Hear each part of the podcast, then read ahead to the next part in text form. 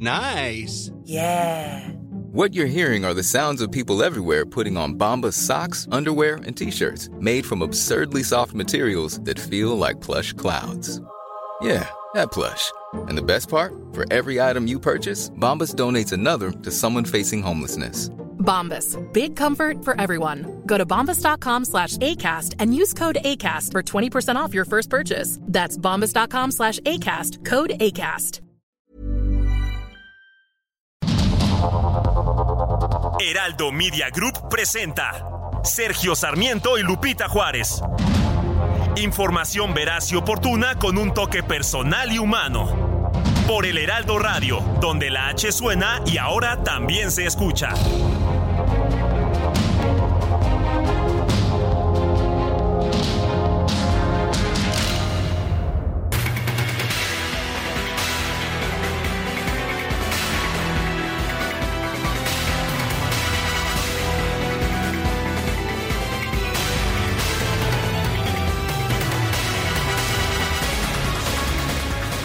Son las 7, las 7 de la mañana con un minuto de este miércoles 16 de agosto de 2023. Soy Sergio Sarmiento y lo invito, lo invito a quedarse con nosotros a lo largo de las próximas tres horas. Aquí estará, por supuesto, muy bien informado, también podrá pasar un rato agradable. Nos gusta darle a usted el lado amable de la noticia, siempre y cuando la noticia lo permita. Guadalupe Juárez, ¿cómo estás? Muy buen día. Muy bien, mi querido Sergio, con el gusto de saludarte a ti, al igual que a nuestros amigos del auditorio. Muy buenos días, qué bueno que empezamos juntos una jornada más y esta también con muchísima información, así que pues vamos empezando con un resumen de lo importante. Vamos pues al resumen. En un comunicado, el Comité Técnico del Frente Amplio por México informó que de acuerdo con los estudios de opinión de la segunda etapa de su proceso interno, los tres finalistas de la contienda son la senadora del PAN, Xochitl Galvez, la senadora del PRI, Beatriz Paredes, y el diputado del PAN, Santiago Krill. A través de redes sociales, el exsecretario de Turismo, Enrique de la Madrid, felicitó a los aspirantes que sí pasaron a la siguiente ronda del proceso interno. Aseguró que está convencido de que un mejor México es posible. Las dirigencias nacionales del PAN, el PRI y el PRD anunciaron que el, el exgobernador de Tamaulipas, Francisco García Cabeza de Vaca, va a estar a cargo de la coordinación de las propuestas en materia de seguridad pública del Frente Amplio por México. El senador del PRD, Miguel Ángel Mancera, dio a conocer que ya impugnó ante el Tribunal Electoral los resultados de la primera etapa del proceso interno del Frente Amplio por México un trayecto que habíamos ya anunciado. Hasta el día de hoy no hemos tenido respuesta, solo se nos han comentado cifras, cifras van, cifras vienen y lo que nosotros estamos hablando ahora es de legalidad. Y en ese tenor pues no vamos a, a, dejar que se quede en duda, vamos a seguir y ya que sea una autoridad la que nos diga si estamos equivocados, pues eh, así que nos lo plantee y si no, pues que asista la razón. Desde el Estado de México, la senadora del PAN, Xochitl Galvez, consideró que las irregularidades registradas en el acopio de firmas de los aspirantes de la alianza opositora se debieron a que Morena se metió en el proceso para intentar descarrilarlo. El dirigente nacional de Morena, Mario Delgado, aseguró que hay empresarios dispuestos a declarar en contra de la senadora Xochitl Galvez por presuntamente haber eh, beneficiado a sus empresas durante su gestión como jefa delegacional de Miguel Hidalgo. Por otro lado, Delgado informó que este jueves se va a llevar a cabo el sorteo para definir a las cuatro empresas que estarán a cargo de las encuestas espejo en el proceso para definir al coordinador de defensa de la transformación. Parece que darle el peso eh, específico mayor a la pregunta que es más relevante nos puede evitar algún tipo de problemas. Y finalmente eso es lo que estamos buscando, preguntarle a la gente a quién quiere que tenga el bastón de mando de la cuarta transformación. En un video, el ex canciller Marcelo Ebrard informó que esta mañana va a dar un mensaje importante relacionado con el proceso interno de Morena. Mañana a las 11 de la mañana les comparto un anuncio importante sobre lo que viene, sobre la definición de quién va a encabezar a Morena el año que entra, 2024. La Secretaría de Educación Pública difundió en el Diario Oficial de la Federación el decreto que contiene los nuevos planes de estudio para la educación preescolar, primaria y secundaria a fin de comenzar su aplicación en el ciclo escolar 2023-2024. En conferencia de prensa, la titular de la CEP, Leticia Ramírez, aseguró que la publicación del nuevo plan de estudios de educación básica es un paso más para garantizar la legalidad de la distribución de los libros de texto gratuitos. Cerca de 90 millones de libros en los estados de la República porque estamos cumpliendo con una responsabilidad. Como lo ha dicho el señor presidente, vamos a esperar un poco. Los libros tienen una fundamentación pedagógica, tienen una fundamentación científica y tienen una fundamentación legal. Nos corresponde a nosotros cumplir con ella, lo estamos haciendo vamos a, este, a esperar qué, qué es lo que sucede. El jefe de gobierno de la Ciudad de México, Martí Batres, informó que a partir del 28 de agosto se van a distribuir los nuevos libros de la CEP en las escuelas de la capital del país. Ciudad de México es una ciudad progresista y yo considero que va a reafirmarse como una ciudad progresista. No veo posibilidades de que la ciudad retroceda. Imagínate, esta es la ciudad del movimiento del 68, de los universitarios, del movimiento urbano. Es la ciudad donde nació la pensión de adultos mayores, donde nació el matrimonio igualitario. Es la ciudad donde eh, se impulsaron los derechos descriminalizadores en favor de las mujeres, que después se han ido replicando en otros lados. No es una ciudad conservadora. No le veo posibilidades al conservadurismo. El obispo de la diócesis de Aguascalientes, Juan Espinosa Jiménez, llamó a los padres de familia a sumarse a la marcha del próximo 20 de agosto, convocada por el Frente Nacional por la Familia para protestar en contra de la distribución de los nuevos materiales educativos de la SEP. Durante una asamblea informativa en Tecama, que Estado de México, el exsecretario de Gobernación, Adán Augusto López, aseguró que su movimiento va a defender los libros de texto hasta con el tuétano. Es interesante, ¿no? La propuesta, este planteamiento, este, yo creo que debería de revisarse el contenido, pero bueno, el rector de la UNAM, Enrique Graue, expresó confianza en que el presidente López Obrador va a cumplir su palabra de no entrometerse en el proceso de sucesión de la máxima casa de estudios. En una reunión del Consejo Universitario, el abogado general de la UNAM, Hugo Alejandro Concha Cantú, señaló que las investigaciones del Comité de Ética contra la ministra de la Suprema Corte, Yasmín Esquivel, se han retrasado debido a que ésta ha hecho cosas a escondidas, promoviendo juicios y amparos.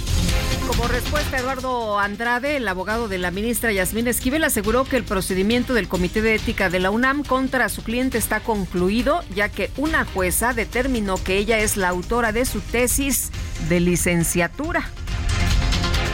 El ministro de la Suprema Corte de Justicia, Arturo Saldívar, desechó la controversia constitucional promovida por el Congreso de Morelos por la presunta violación a la soberanía del Estado debido a la detención del fiscal general de la entidad, Uriel Carmona.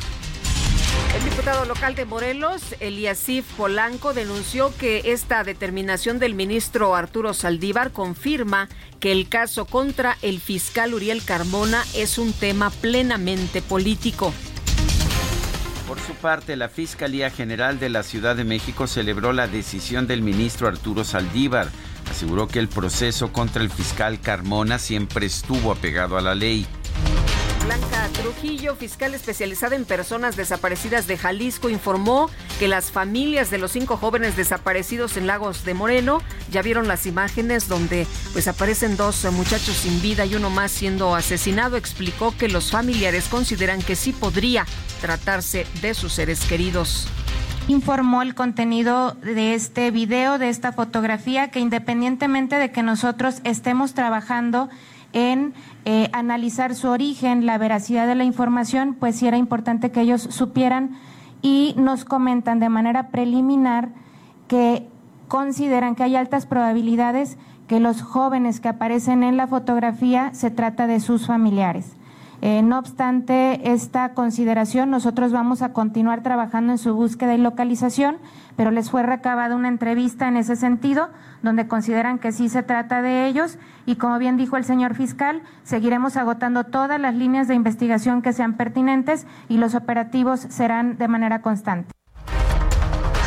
Por su parte, el fiscal general de Jalisco, Luis Joaquín Méndez, informó que este martes fue encontrado el auto de otro de los jóvenes desaparecidos con algunos restos que se presume son humanos. El día de hoy reúne las características de otro de los vehículos de las víctimas, de una de las víctimas. Eh, de hecho, en el lugar se localiza una laminilla o la placa que coincide con la serie que tenemos identificada y previamente reportada por los familiares y que obra ese dato en la carpeta que coincide con, los datos y características del vehículo. Eh, abundarles que en el interior del vehículo se localizaron algunos eh, restos que se presumen son humanos. La Universidad de Guanajuato informó que el estudiante Salvador Bello Paz, reportado como desaparecido el pasado 8 de agosto en el municipio de Salamanca, ya fue localizado con vida y se encuentra con su familia. Buenas noticias en este caso. El gobernador de Veracruz, Cuitláhuac García, anunció que tras el hallazgo de por lo menos 13 personas mutiladas en dos domicilios de Poza Rica, la policía estatal tomó el control de la seguridad de ese municipio.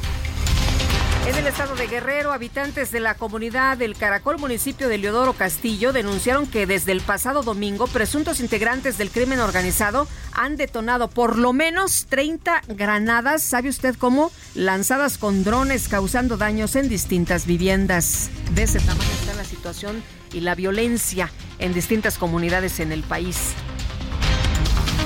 La titular de la Secretaría de Relaciones Exteriores, Alicia Bárcena, confirmó dos personas mexicanas han muerto durante los fuertes incendios registrados en Hawái. En información de los deportes, Lionel Messi y el Inter de Miami vencieron a Filadelfia por marcador de 4-1 para obtener su pase a la final de la League's Cup. Los Rayados de Monterrey quedaron eliminados al caer 1-0 ante el Nashville. Y el club Al Hilal de Arabia Saudita anunció la contratación del delantero brasileño Neymar Jr. procedente del Paris Saint-Germain.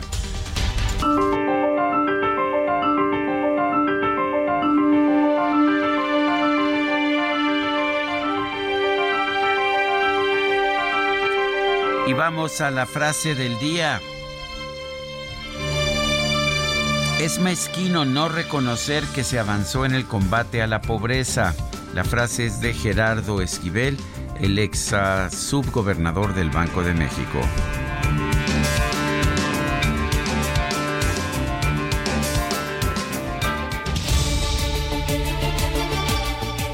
Y las preguntas, ya sabe usted que somos preguntones, a mucha gente que nos escucha le gusta responder a las preguntas que hacemos. Les recuerdo, no son encuestas, no están, eh, no están debidamente eh, ponderadas por población, por sexo, etcétera. Cada quien puede responder lo que se le antoje. Y la pregunta es la siguiente. Bueno, la pregunta de ayer fue la siguiente. ¿Debe el presidente acatar los fallos de los tribunales? Sí, es su obligación, respondió 95.6%. No, son conservadores, 3.5%, quién sabe, 0.9%. Y sí. La que sigue, por favor. Claro que sí, ya me, me, parecía raro que no respondiera rápido el DJ Kike. Don Enrique está ocupado en otras cosas, supongo. Pero en fin, la pregunta de esta mañana ya la coloqué en mi cuenta personal de X, arroba Sergio Sarmiento, y la pregunta es la siguiente. ¿Realmente se retirará AMLO en 2024 y dejará de intervenir en política? Sí, nos dice 5.1%, no 90.6%, quién sabe, 4.3% y en 40 minutos llevamos 1.303 votos. Las destacadas de El Heraldo de México.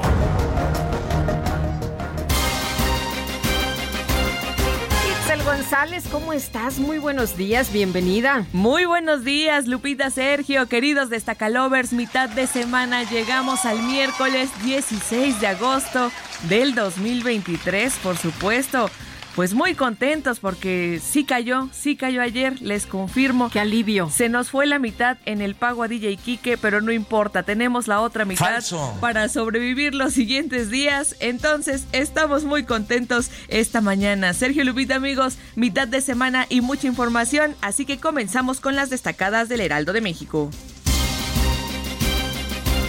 En primera plana, más de 23 mil millones de pesos Andrés Manuel López Obrador avala bolsa para el INE. Sin cuestionar el monto ni pedir más austeridad, el presidente palomeó el dinero que el instituto solicita para las elecciones de 2024.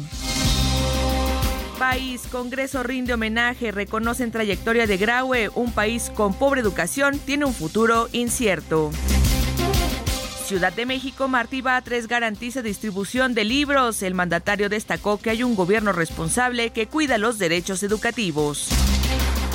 Estado, Sonora, mejoran transporte. Alfonso Durazo anuncia inversión en vehículos. Sergio Lupita, amigos, hasta aquí las destacadas del Heraldo. Feliz miércoles. Gracias. Gracias.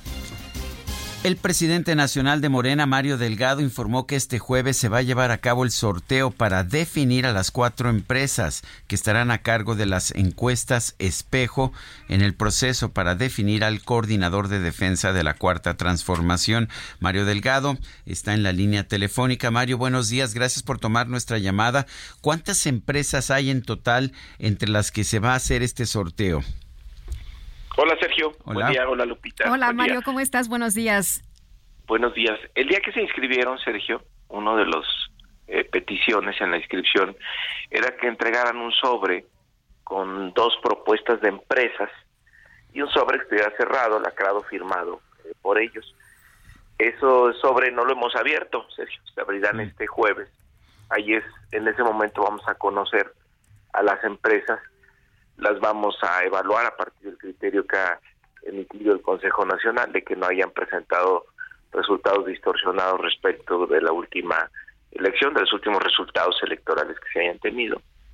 Y eh, procederemos a sortearlos en una urna transparente aquellas encuestadoras que hayan sido evaluadas, que tengan el visto bueno de la Comisión de Elecciones, entran a una tómbola y se seleccionarán a cuatro si sale una, en el momento que salga una propuesta, la otra encuestadora eh, que haya hecho el aspirante, pues será, eh, digamos, cancelada su participación. Esto con el objeto de tener cuatro encuestadoras propuestas por cuatro diferentes aspirantes. Y de esta manera, pues ampliamos eh, esta participación y que más eh, aspirantes pues se sientan representados. Para que todo el mundo se sienta tranquilo, ¿no? Que, que no haya ahí... Sí, que no vayan a caer dos empresas propuestas por un aspirante porque ahí pues podría generar suspicacia. Que digan que hay mano negra. Oye, Mario, cuéntanos de la de la pregunta. Eh, eh, hay una pregunta que dice que, que tiene mucho más valor que, que otras. ¿Cuántas preguntas van a hacer o va a ser pregunta única o cómo va a estar? Bueno, qué bueno que me preguntas eso, Lupita, porque me permite aclarar.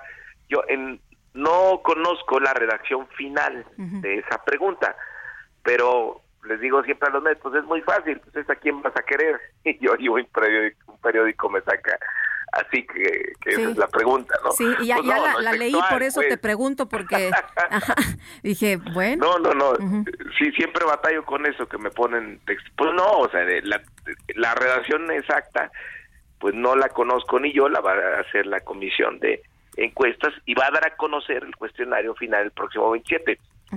Eh, así está establecido en las reglas del Consejo Nacional. Imagínate si no, tendríamos un debate eterno sobre la pregunta, sobre una coma, sobre cambiarle esta palabra, sobre esta no me gusta. Pues no, digo, al final del día es muy fácil. La gente entiende en qué ejercicio estamos, ¿no? Pero, y, y no el fraseo va a tener truco para favorecer a alguien, porque híjole, en estos tiempos este eh, hay como mucho nerviosismo, ¿no? Entonces, eh, la pregunta se va a definir. Sí es la pregunta que debe definir. No queremos ir a un cuestionario donde pudieran presentarse empate a partir de la consideración o la ponderación, ponderación de otros atributos que normalmente medimos en nuestras encuestas. Entonces sí debe ser como muy contundente, muy claro. Nosotros, pues, un cuestionario que pudiera darnos escenarios de empate que eso pudiera generar polémica o perdiéramos legitimidad o claridad en el proceso. Entonces sí tendrá la boleta que la pregunta de a quién quieres se va a responder en boleta, en secrecía por el encuestado y se depositará en una urna transparente, esa tendrá un peso del 75%. El, eh, tengo entendido que todos los aspirantes a esta coordinación han señalado, han dicho que pues que ellos eh, se mantienen y que no van a protestar el resultado. Esto se mantiene. Me, llamó la atención que Marcelo Ebrard dijo que hoy va a ser un anuncio importante a las 11, 11 de la mañana. ¿Tú sabes qué anuncio va a ser? No, no, no, no conozco, Sergio. Que pero estaremos atentos. Sí, pero entonces eh, todos están comprometidos, ninguno se puede salir del proceso o cuestionarlo porque estaría rompiendo una promesa. Pues su firma, su palabra, que es, creo que es todo. Eh, yo he mantenido comunicación con ellos. Hay etapas en el proceso, Sergio. Hay dudas que se van eh, resolviendo. Hay, obviamente, pues preocupaciones que recogemos de ellos y nosotros analizamos, créeme que estamos siendo muy sensibles a sus eh, observaciones. Hay una restricción, me parece muy inteligente, propuesta por el Consejo Nacional. Ellos no pueden tener comunicación ni directa ni indirecta con la Comisión de Encuestas, sino de, sería un debate interminable. Entonces, ¿qué es lo que estamos buscando ante todo? Que haya seguridad de que nadie pueda interponerse en la voluntad de la gente, que no haya posibilidad de manipulación y en eso nos sentimos muy seguros, está blindado todo el proceso, en todo momento habrá representantes de ellos, por ejemplo, vigilando el, levantamiento, eh, vigilando toda la cadena de custodia de las eh, boletas, eh, el muestreo pues va a ser un muestreo que lo vamos a hacer una vez que las empresas puedan verificar nuestro sistema, las empresas que acompañarán este ejercicio, además se verificará que sea una encuesta representativa. Hay eh, miles, más de 18 mil secciones electorales en el país. O sea, es muy aventurado pensar que en estos momentos alguien ya pudiera conocer las secciones. La sección, pues, es bastante grande. En fin, hay un proceso eh, muy complejo de que hemos tenido, muy cuidadoso. La boleta, por ejemplo, será en papel seguridad, tendrá un folio único, los sobres estarán sellados con papel seguridad, el conteo pues lo vamos a hacer de manera simultánea una vez que tengamos las boletas en la Ciudad de México, en fin, hay muchos, muchos eh, candados, la encuesta no va a ser el pretexto si alguien quiere tomar una decisión diferente a la que firmó. Eh, Mario, es, el, el tema de, del levantamiento de la encuesta, ¿va a llegar un ejército de personas a, a, tocar a las casas o cómo va a estar? Porque pues iba a caer un representante de cada uno de los candidatos. ¿De dónde van a sacar tanta gente para empezar? Y luego, este, pues, eh, van a haber un grupo de, de personas muy grande, va a decir, no, pues yo no abro, ¿no? No, es que luego tenemos la idea, Lupita, así como que todo México prepárese para la encuesta. ¿no? En una entrevista anterior me decían, oye, ¿qué debemos de hacer los ciudadanos? ¿Cómo nos debemos preparar? No, es una encuesta como se realizan todos los días en el país. Es un proceso aleatorio de selección de algunos eh, hogares, pues que en realidad para la población de este país son muy pocos, pero se hace de una manera, siguiendo una metodología estadística, que los lugares donde preguntes en promedio representen la opinión general con margen de error. Entonces, eh, pues no, o sea, estamos hablando de que se van a levantar por encuestadora más la de Morena, entre cada una de ellas, eh, pues pueden ser 1.500, pueden ser 2.000, pueden ser hasta 3.000 eh, cuestionarios, es decir, estás hablando de que se harán en el país 10.000, 12.500 o 15.000 cuestionarios, según lo que determine el Muy comité encuestas. Entonces, no es que se requiera un ejército de gente. Para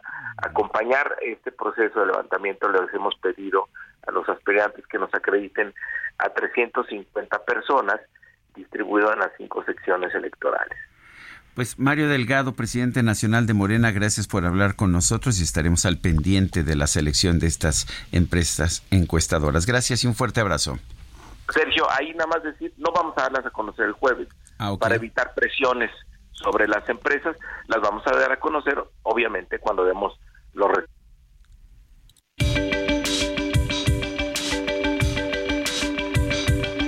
Sergio Sarmiento y Lupita Juárez quieren conocer tu opinión, tus comentarios o simplemente envía un saludo para ser más cálida esta mañana. Envía tus mensajes al WhatsApp 55 20 10 96 47.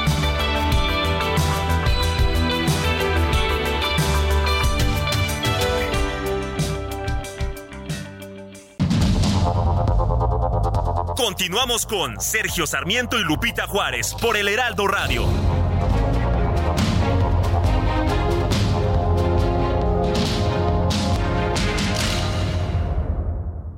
Hola, mi nombre es Paola Flores, soy diseñadora de interiores y te invito a Expo Mueble Internacional, la feria líder de muebles y decoración en América Latina. La cita es del 16 al 19 de agosto en Expo Guadalajara y con más de 400 expositores encontrarás la mejor calidad y diseño en todo tipo de mobiliario, mueble residencial, exteriores, infantil, de madera, tapizados, todo. El evento no tiene costo, regístrate en expomuebleinternacional.com.mx. Toma un minuto y piensa en tu momento favorito. En tu graduación, por ejemplo. Ahora piensa en todas las empresas que se necesitan para hacerla posible. Las que rentan los salones, las que hacen la comida. Las empresas al comprar y vender entre sí generan economía para miles de familias. CIRT, Radio y Televisión Mexicanas. Voz de las empresas. Consejo de la Comunicación. Qué bien te veías en tu boda, ma. Ya casi 30 años. Deberían irse de vacaciones a celebrar. Uy, mija, con qué ojos. Fonacot te presta hasta cuatro meses de sueldo, con el interés más bajo, en efectivo y directo a tu cuenta en 24 horas. Fonacot está conmigo. Gobierno de México.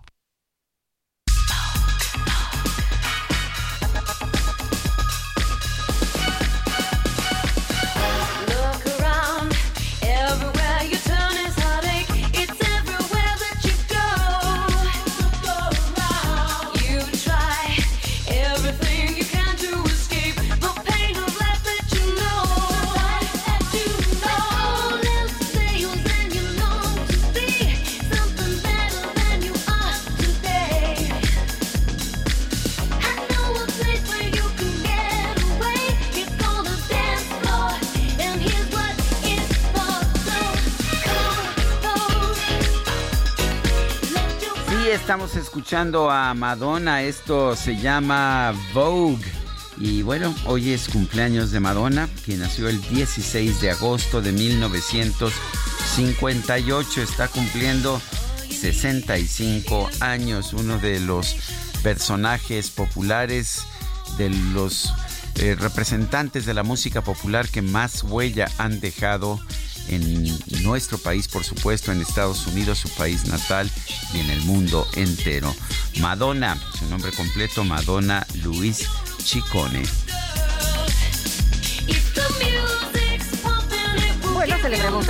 La reina Madonna. Oye, y en los mensajes nos dice una persona de nuestro auditorio, muy buenos días, Sergio Lupita, excelente día, comenzando con ustedes el programa, esperando que Marcelo Ebrard diga algo de provecho y no sea una distracción más de los temas importantes como la inseguridad. Soy José Ricardo García Camarena del Estado de México. Y dice otra persona, se llama Guillermo. Buenos días. Tanto pleito por los libros que mi pregunta es acaso, ¿saben qué estaban aprendiendo los niños con los libros anteriores? Y si saben qué contenido tenía y si saben qué contenido tenían para poder criti- criticar los nuevos libros, si los han comparado, es solo una pregunta. Saludos, Guillermo. Bueno, pues yo Siempre sí se visto el análisis, ¿no? Sí, yo sí he visto los libros del pasado y los actuales. La gran diferencia es que eh, anteriormente, que pueden haber sido buenos libros o malos libros, he escuchado también muchas críticas, pero había una sistematización, eran libros sobre una materia en particular que te llevaban de un inicio a un final. Y este libro lo que yo encuentro es que son viñetas que no parecen tener ni pies ni cabeza, no, no tienen un... una pues, conexión, una, ¿no? Una conexión y una programación uh, de carácter didáctico, esa es la impresión que, que tengo yo, independientemente ya de, de las ideologías que a mi juicio están en las guías de maestros, no en los libros de texto, eh, y que son muy claras en las guías de maestros. Sí, y antes, Sergio, se programaban de acuerdo con los planes y programas, se, se eh, hacían los contenidos y había equipos de especialistas que los revisaban antes de la edición, de la publicación, de la distribución, en fin. Eh, Rosy nos dice, buenos días, yo quiero opinar acerca de la reducción de la pobreza. ¿Saben por qué se redujo la pobreza? Porque han muerto muchos pobres por falta de medicina y de atención médica, no porque ahora los pobres sean ricos, es muy lejano de eso. Son las 7 de la mañana con 35 minutos. Fiat Pulse es el SUV que te impulsa a hacer las cosas a tu estilo. Sé parte de la generación que transforma y estrénalo con tasa desde 7.99% más seguro gratis. Fiat, sé único. Visita tu distribuidor Fiat Chrysler. K 31.7% sin IVA. Vigencia del 1 al 31 de agosto de 2023. Consulta fiat.com.mx. tenemos información con Mayeli Mariscal. Ayer la Fiscalía de Jalisco dio a conocer pues reportes, avances sobre estas investigaciones y se refirió a los videos y fotografías donde al parecer pues eh, eh, da a conocer eh, que hubo una ejecución de, jóvenes, pero Mayeli Mariscal, tú tienes todos los detalles. Eh, según la información que se va a conocer ayer, algunos de los familiares identificaban a quienes aparecen en los videos, pero danos, danos el reporte. Buen día. Hola, ¿qué tal? Muy buenos días, Sergio Lupita y a todo el auditorio. Pues el día de ayer, finalmente la Fiscalía del Estado brindó información sobre este caso de las cinco personas que desaparecieron el pasado viernes en el municipio de Lagos de Moreno, esto en la zona de los Altos de Jalisco.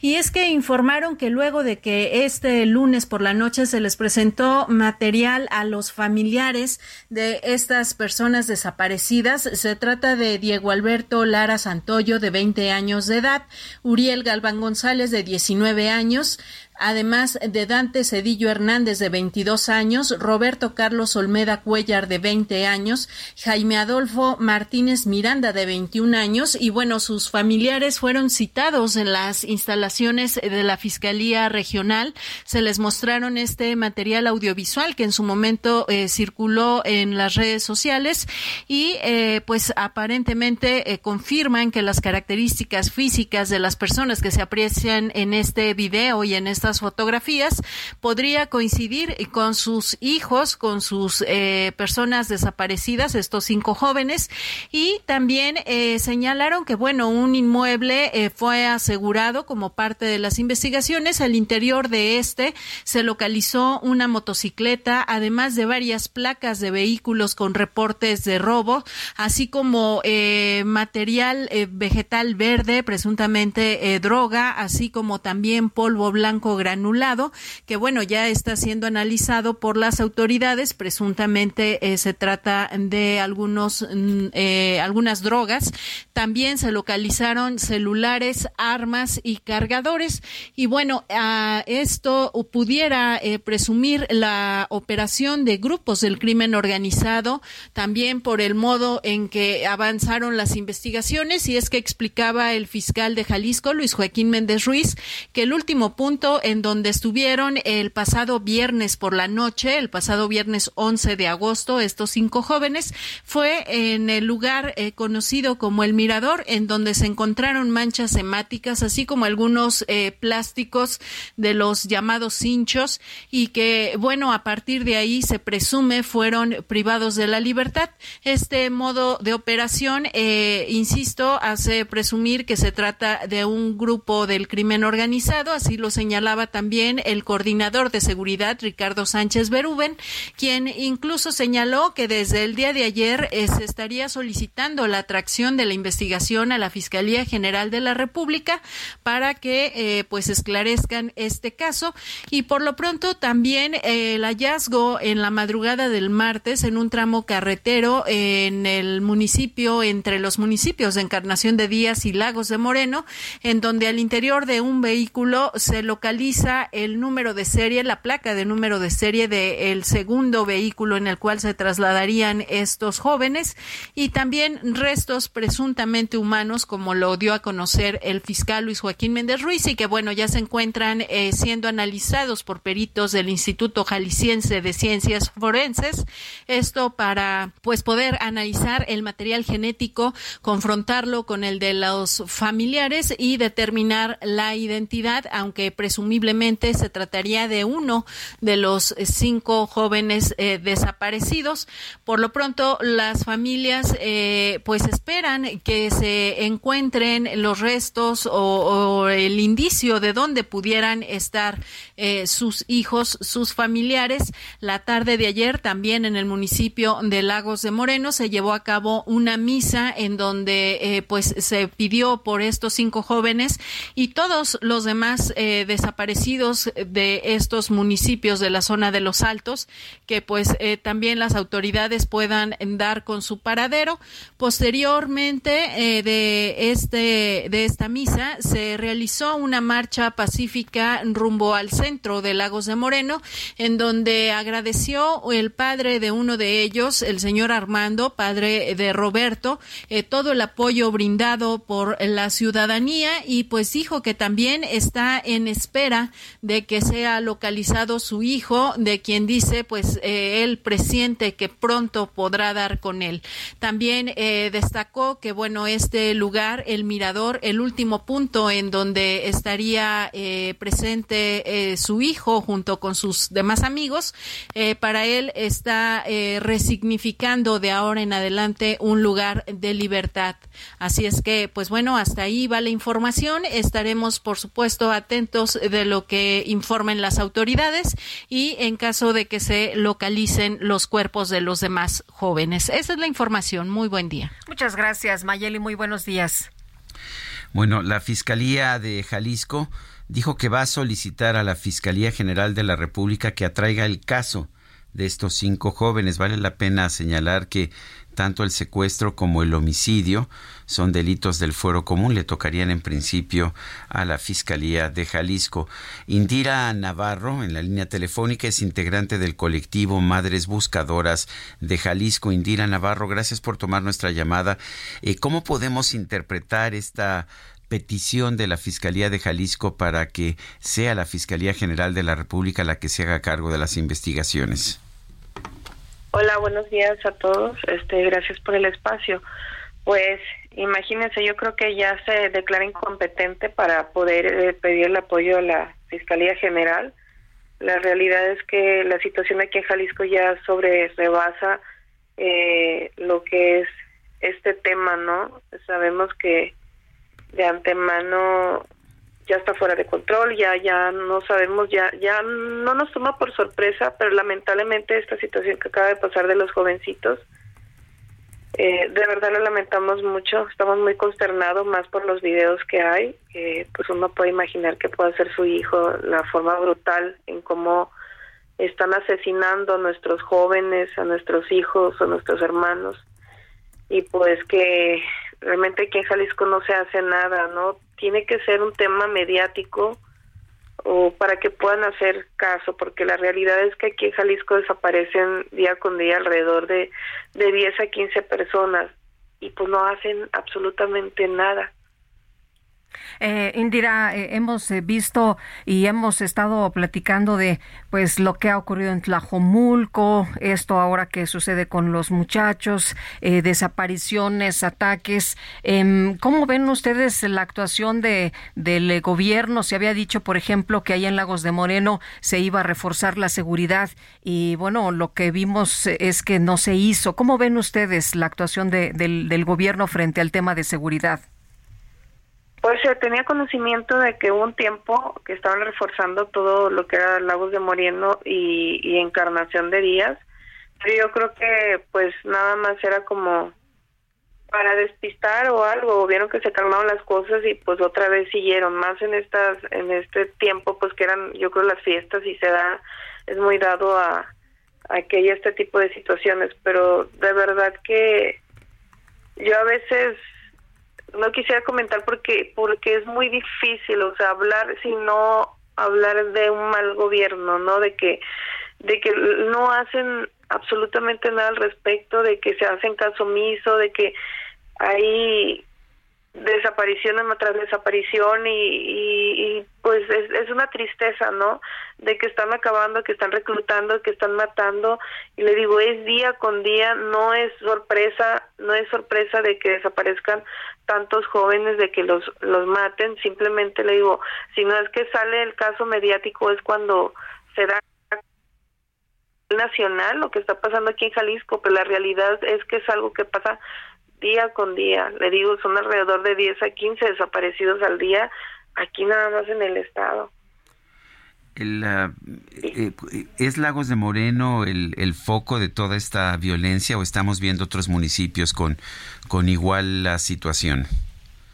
Claro que no, claro que no es Lagos de Moreno. De hecho, esta, esta vez pues sí, sí lo que son todos límites, pero aquí en, en general todo Jalisco, Tlajomulco, ni se diga, ya lo había comentado en una situación que, que estamos caminando sobre un cementerio, ¿no?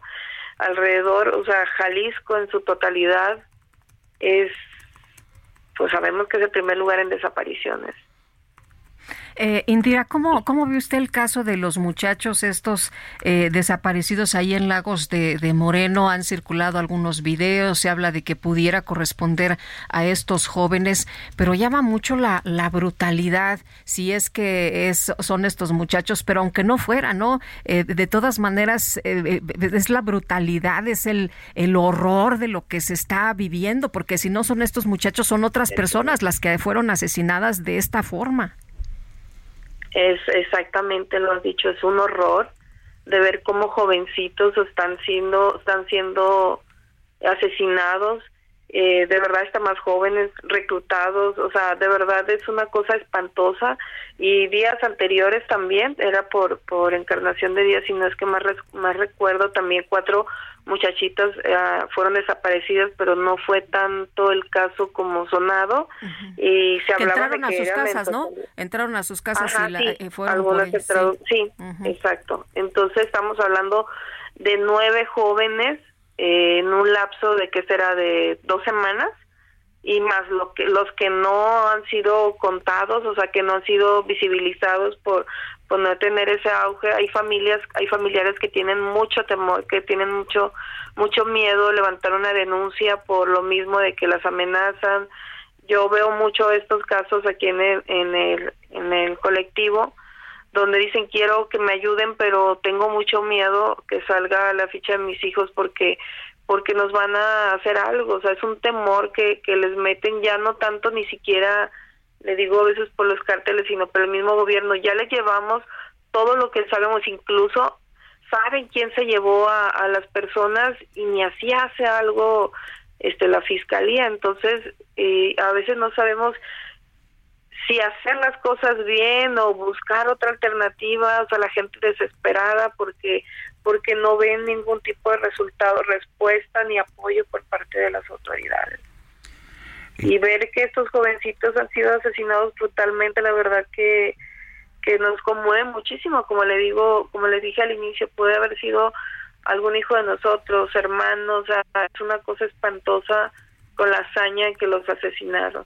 Y ahora querer voltear las cosas, decir que pues que eran parte del cártel y que encontraron muchas muchas eh, armas, drogas, mm, de verdad pues pues así siempre le hacen, ¿no? Siempre hacen, eh, cuando hay muertos, ah, es que era un enfrentamiento, ah, es que estaban involucrados. Exactamente, siempre buscan la manera, según ellos, de cuadrar, pero manchando también, pues, eh, a las personas, ¿no? Ya, ¿qué le puedo decir si quisieras decir las palabras como son, pero diría groserías, yo creo, pero la verdad que ya pedimos auxilio, pedimos auxilio a, a, la ONU, no sé, no sabemos ni a quién acudir para que este tipo de, de cosas sean tratadas de raíz hasta que salga este gobierno, no, no sabemos. Indira Navarro, integrante del colectivo Madres Buscadoras de Jalisco, gracias por conversar con nosotros. Gracias a ustedes y que tengan un excelente día. Gracias. Y la verdad es que las imágenes, yo no he visto el video, que debe ser terrible, he visto las fotografías y, es terrible ver a estos cinco jóvenes de 19 a 22 años amordazados, eh, maniatados, hincados, golpeados, golpeados eh, y, y, pensar además, ah, bueno, tengo entendido que en el video aparecen dos de ellos ya fallecidos y que los obligan a golpearse y que obligan a uno de ellos a matar a un tercero. Así es, Sergio, es la narración. Yo tampoco eh, vi el, el video he leído las narraciones, pero es una barbaridad, es una brutalidad esto que estamos viendo y que pues se tiene que castigar. O sea, no, no podemos decir, ah, bueno, es que es otro caso más, es, que una estadística, o ellos se lo buscaron por ser es que pues eh, andaban metidos en malos pasos, como, como lo ha señalado ahorita Indira Navarro, ¿no? Pues que siempre señalan eh, que, o, manchan a, los, a los jóvenes o a los involucrados. Les echan la culpa a las víctimas, es más fácil eso. Son las 7 de la mañana con 50 minutos. Redefine el lujo y también al subfamiliar Infinity QX60 con tasa desde 0% más un año de seguro gratis. Descúbrela en Infinity Pedregal, Avenida Insurgente Sur, 1355, Jardines del Pedregal. Teléfono 5555-285344. Para mayor información, consulta la página www.infinity.mx diagonal promociones.html. Y vámonos con información de Juan David Castilla hasta Veracruz. ¿Qué más tenemos luego del hallazgo de pues cuerpos desmembrados dentro de congeladores localizados en dos casas de seguridad? Juan David, adelante. Muy buenos días, Sergio y Lupita, los saludo con gusto. Desde Veracruz comentarles que el gobernador Cuitlagua García Jiménez reveló que fuerzas federales y estatales blindaron las entradas y salidas de la ciudad de Poza Rica tras el hallazgo de más de 13 cuerpos desmembrados dentro de congeladores localizados en dos casas de seguridad. El mandatario estatal encabezó la mesa de coordinación para la construcción de la paz en dicha ciudad petrolera, ubicada en la zona norte de la entidad, donde informó que se cuenta con avances importantes en las carpetas de investigación iniciadas debido a los recientes hechos en Poza Rica. Al concluir el encuentro, el gobernador Cuitlagua García reiteró que el crimen ocurrido en Poza Rica corresponde a una disputa entre grupos delincuenciales que operan en la zona norte de Veracruz. También insistió que se ha reforzado la seguridad en dicha ciudad Petrolera en coordinación con Guardia Nacional, Secretaría de la Defensa Nacional y la Secretaría de Marina Armada de México. Lo anterior para garantizar la integridad de los pobladores y evitar que persista el ajuste de cuentas entre bandas criminales. La tarde del lunes 14 de agosto se dio a conocer que el comandante de la Policía Municipal en Poza Rica, José Antonio Luna Hernández, dejó el cargo tras dicho multihomicidio. Al respecto, el gobernador de Veracruz indicó que esto correspondió a la rotación periódica que realizan de los mandos policíacos en la entidad, sobre todo en zonas consideradas inseguras. También Cuitlavo García dijo desconocer cuándo podría conocerse la identidad de los cuerpos mutilados que fueron encontrados compactados en bolsas de plástico y al interior de refrigeradores. Hasta el momento han sido detenidas seis personas como presuntas implicadas en estos crímenes, cuyo hallazgo macabro se reportó la mañana del pasado domingo 13 de agosto en dos casas de seguridad, una sobre la calle Azalia de la colonia Jardines de Poza Rica y la otra en la calle Gutiérrez Zamora de la colonia Oscar Torres Pancardo. Este es el reporte desde Veracruz, Sergio Lupita. Excelente día, un abrazo. Gracias, eh, Juan David. Igualmente, un abrazo también para ti. Y bueno, pues, ¿por qué los tenían en refrigeradores? ¿No? ¿Cuál era el propósito? Imagínate este rollo de eh, rentar casas, llevar estos eh, refrigeradores, poner a la gente ahí, embalarla. No, no, no, no. De verdad que Sergio es uno de los casos que también me ha impresionado muchísimo y que bueno, pues ya cuando pensamos que lo hemos visto todo, eh, seguimos viendo estas situaciones tan terribles, violentas, crueles, dolorosas, en fin, y esto pues no deja de suceder en México.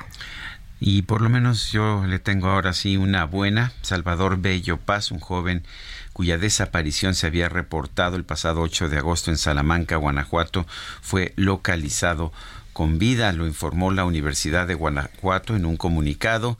Dice que el estudiante está ya con su familia.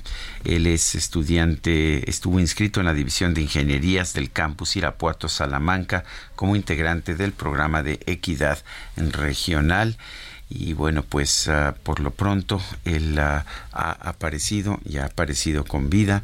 No tenemos más información sobre los detalles del caso. Son las siete con 54 minutos. En ah, nos puede usted mandar mensajes de WhatsApp al número 55 2010 96 47 en X o Twitter arroba Sergio y Lupita. Le recomiendo también arroba el heraldo, arroba heraldo de México. Vamos a una pausa y regresamos.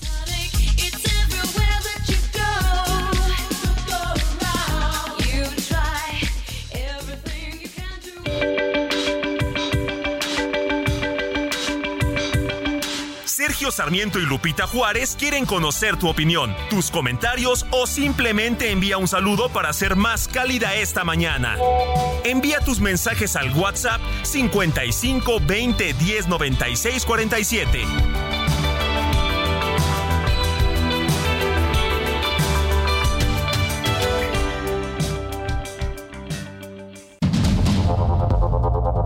Continuamos con Sergio Sarmiento y Lupita Juárez por el Heraldo Radio.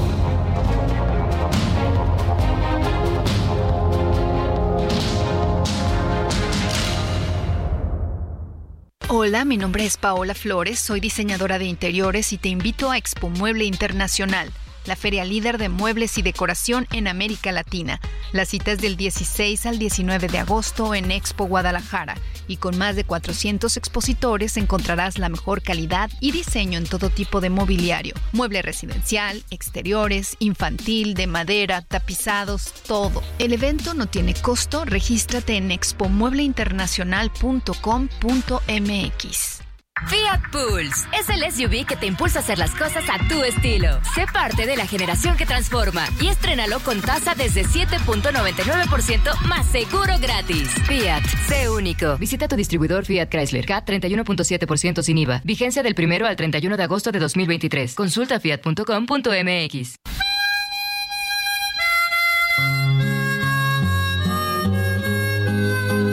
día como hoy en 1930 nació en Salamanca, Guanajuato, Guillermina Jiménez Chaboya, conocida como Flor Silvestre.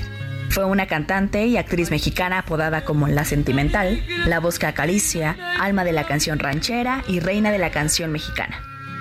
Entre sus canciones más recordadas se encuentran Cielo Rojo, Gracias, Cariño Santo, Mi destino fue quererte, Vámonos, entre otras.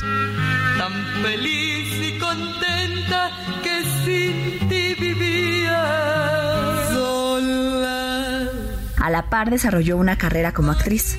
Hizo su debut en la película Primero Soy Mexicano, en 1950, dirigida y coprotagonizada por Joaquín Pardavé. Trabajó junto al director de cine mexicano Ismael Rodríguez, con quien realizó dos películas, La Cucaracha y Anima Trujano, la segunda película mexicana nominada al Oscar a la mejor película de habla no inglesa.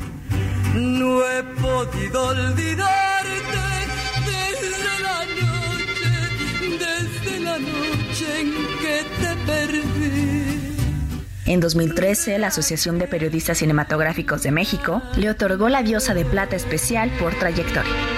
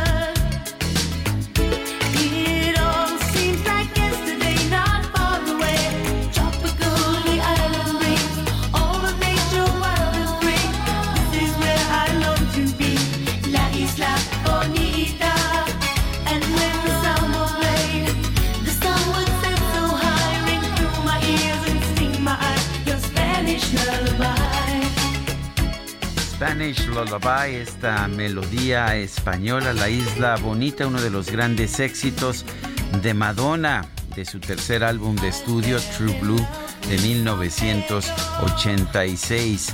La, la letra parcialmente la escribió Madonna, eh, también Patrick Leonard. Tiene letra adicional de Bruce Galich, Bruce Gage, perdón, y vale la pena señalar que originalmente Patrick Leonard presentó esta un demo de esta canción a Michael Jackson que la rechazó, después se la presentó a Madonna que finalmente la aceptó. Es la primera de las canciones de Madonna que tienen un toque latino y la propia Madonna ha dicho que esto se debe a la belleza de los latinos. Tuvo, ya sabes que ha tenido muchos novios Madonna, pero por ahí tuvo algunos de ellos latinos. Y sí, son bellos los latinos, sin duda. Sin duda. bueno, pues vámonos, vámonos con más información.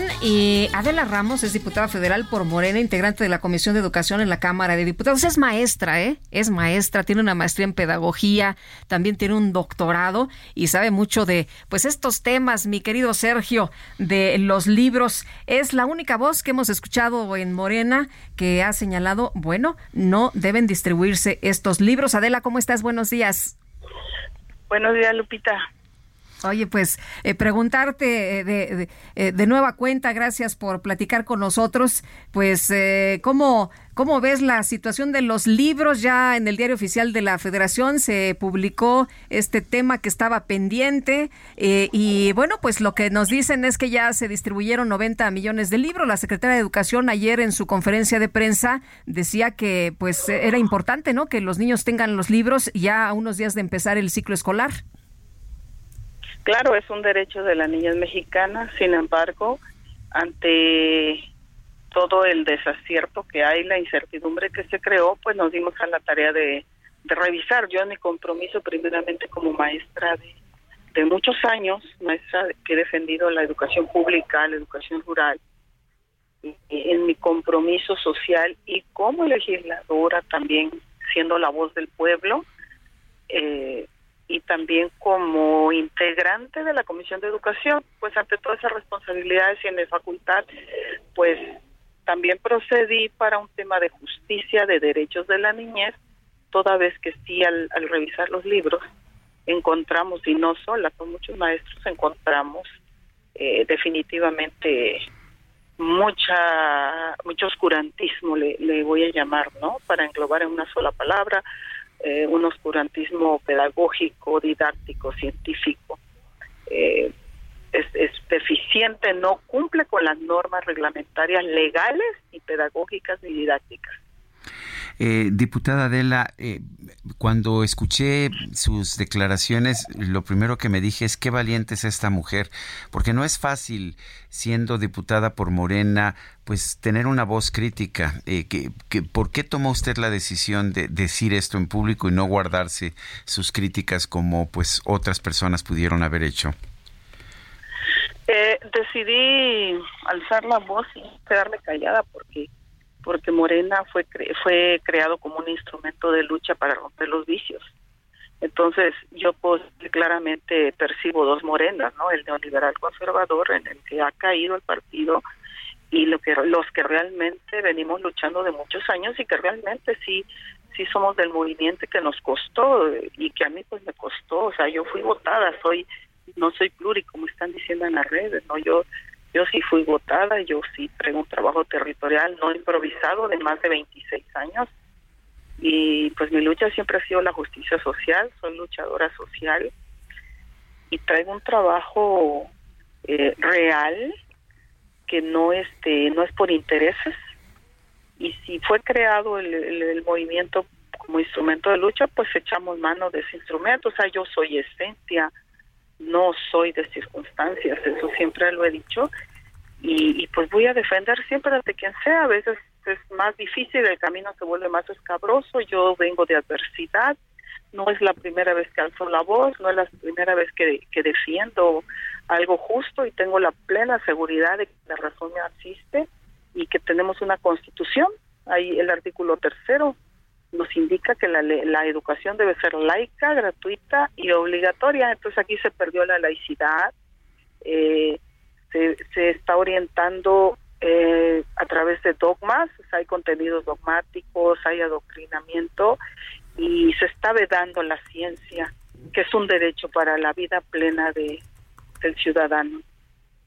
Eh, Adela, ayer eh, en redes sociales, bueno, desde que usted hizo la declaración, pues eh, hemos visto muchos comentarios muy, muy duros, muy fuertes. Y usted publicaba este video donde habla del riesgo a su integridad física.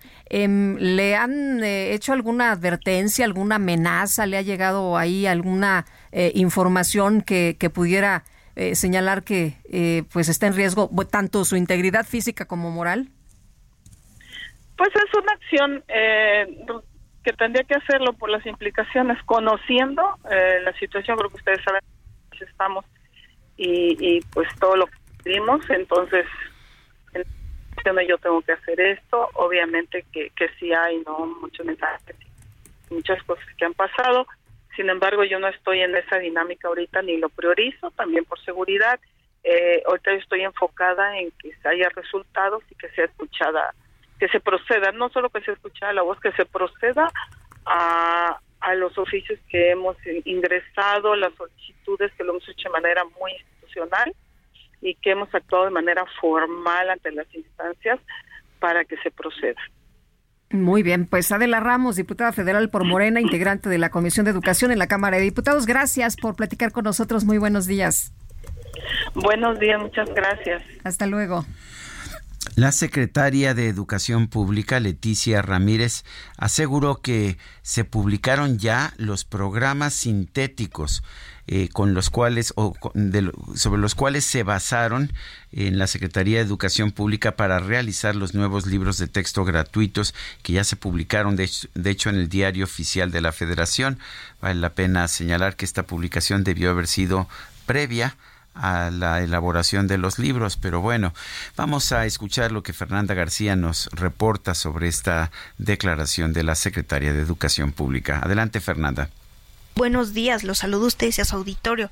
El día de ayer por la noche fueron publicados los planes sintéticos con los cuales se hicieron los libros eh, de texto gratuitos correspondientes al ciclo escolar 2023-2024. Previo a la publicación, eh, durante la conferencia de prensa vespertina en Palacio Nacional, la secretaria de Educación Pública, Leticia Ramírez Amaya, aseguró que estos planes serían publicados en minutos, no en días, en minutos. Y fue así, alrededor de las 7 de la noche, fue cuando el diario oficial de la Federación hizo esta publicación.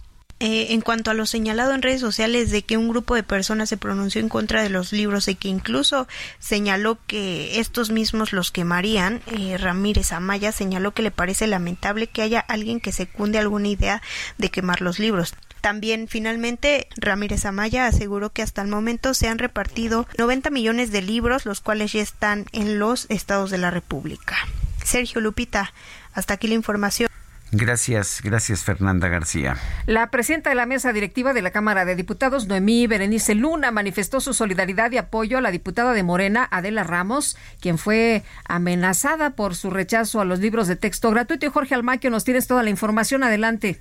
Gracias, Sergio Lupita, amigos. La presidenta de la mesa directiva de la Cámara de Diputados, Noemí Berenice Luna Ayala, manifestó su total solidaridad y apoyo a la diputada federal de Morena, Adela Ramos, quien ha sido objeto de amenazas de muerte por su rechazo a los libros de texto gratuito. Tras tomar protesta a Miguel Humberto Rodarte de Lara, quien se queda en sustitución de Santiago Crimiranda, Luna Ayala indicó que se velará para que se respete el derecho que tienen todos los legisladores para expresar sus opiniones. Algo que hay que hacer velar y que ahora está dentro de mis atribuciones es velar porque se cumpla el artículo 61, es decir, que ningún diputado ni diputada pueda ser recomendado por sus dichos y en ese sentido, pues también la total solidaridad a quien haya recibido amenazas por lo que externa y habremos de estar cuidadosos de que aquí se dé el diálogo en total respeto como debe suceder en este poder. Adela Ramos informó en un video que está en riesgo su integridad física y moral luego de que señaló su inconformidad por el contenido de los nuevos libros de la Secretaría de Educación Pública. Reconoció que las mujeres en México son las que sufren más de la violencia en todos los ámbitos y la violencia política de género también es una realidad latente en nuestro país que debe de cambiar. Por ello, Luna Ayala manifestó su beneplácito de que ahora la mesa directiva en el Palacio Legislativo de San Lázaro esté conformada solo por mujeres. Comentarles que estoy muy emocionada porque esta mesa es histórica, como ustedes ya saben, es la primera conformada exclusivamente por mujeres y sin duda este es un mensaje fuerte para el pueblo mexicano, para los tres poderes de que las mujeres hemos llegado a los cargos que por justicia nos merecen. Sobre las 10 acciones de inconstitucionalidad en contra de diversas leyes aprobadas por Morena y que impulsó Santiago Krill como presidente de la Cámara, la legisladora indicó que están firmes y blindadas y siguen su curso en la Suprema Corte de Justicia de la Nación y tienen en común que en la argumentación están vicios al proceso legislativo. Sergio Lupita, amigos, el reporte que les tengo.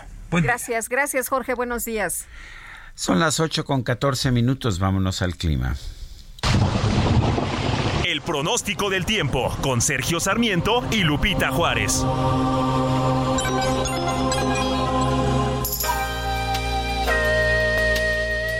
Berenice Peláez, meteoróloga del Servicio Meteorológico Nacional de la Conagua. Adelante, buen día. ¿Qué tal? Muy buenos días, Sergio Lupita, es un gusto saludarlos. Para informarles que este día tenemos un posible ciclón tropical originado a partir de una zona de baja presión con potencial para desarrollo ciclónico al sur de las costas de Guerrero. También hacia el noroeste va a prevalecer el monzón mexicano, tenemos canales de baja presión al interior del país y la nueva onda tropical, que sería la número 23, aproximándose a la península de Yucatán.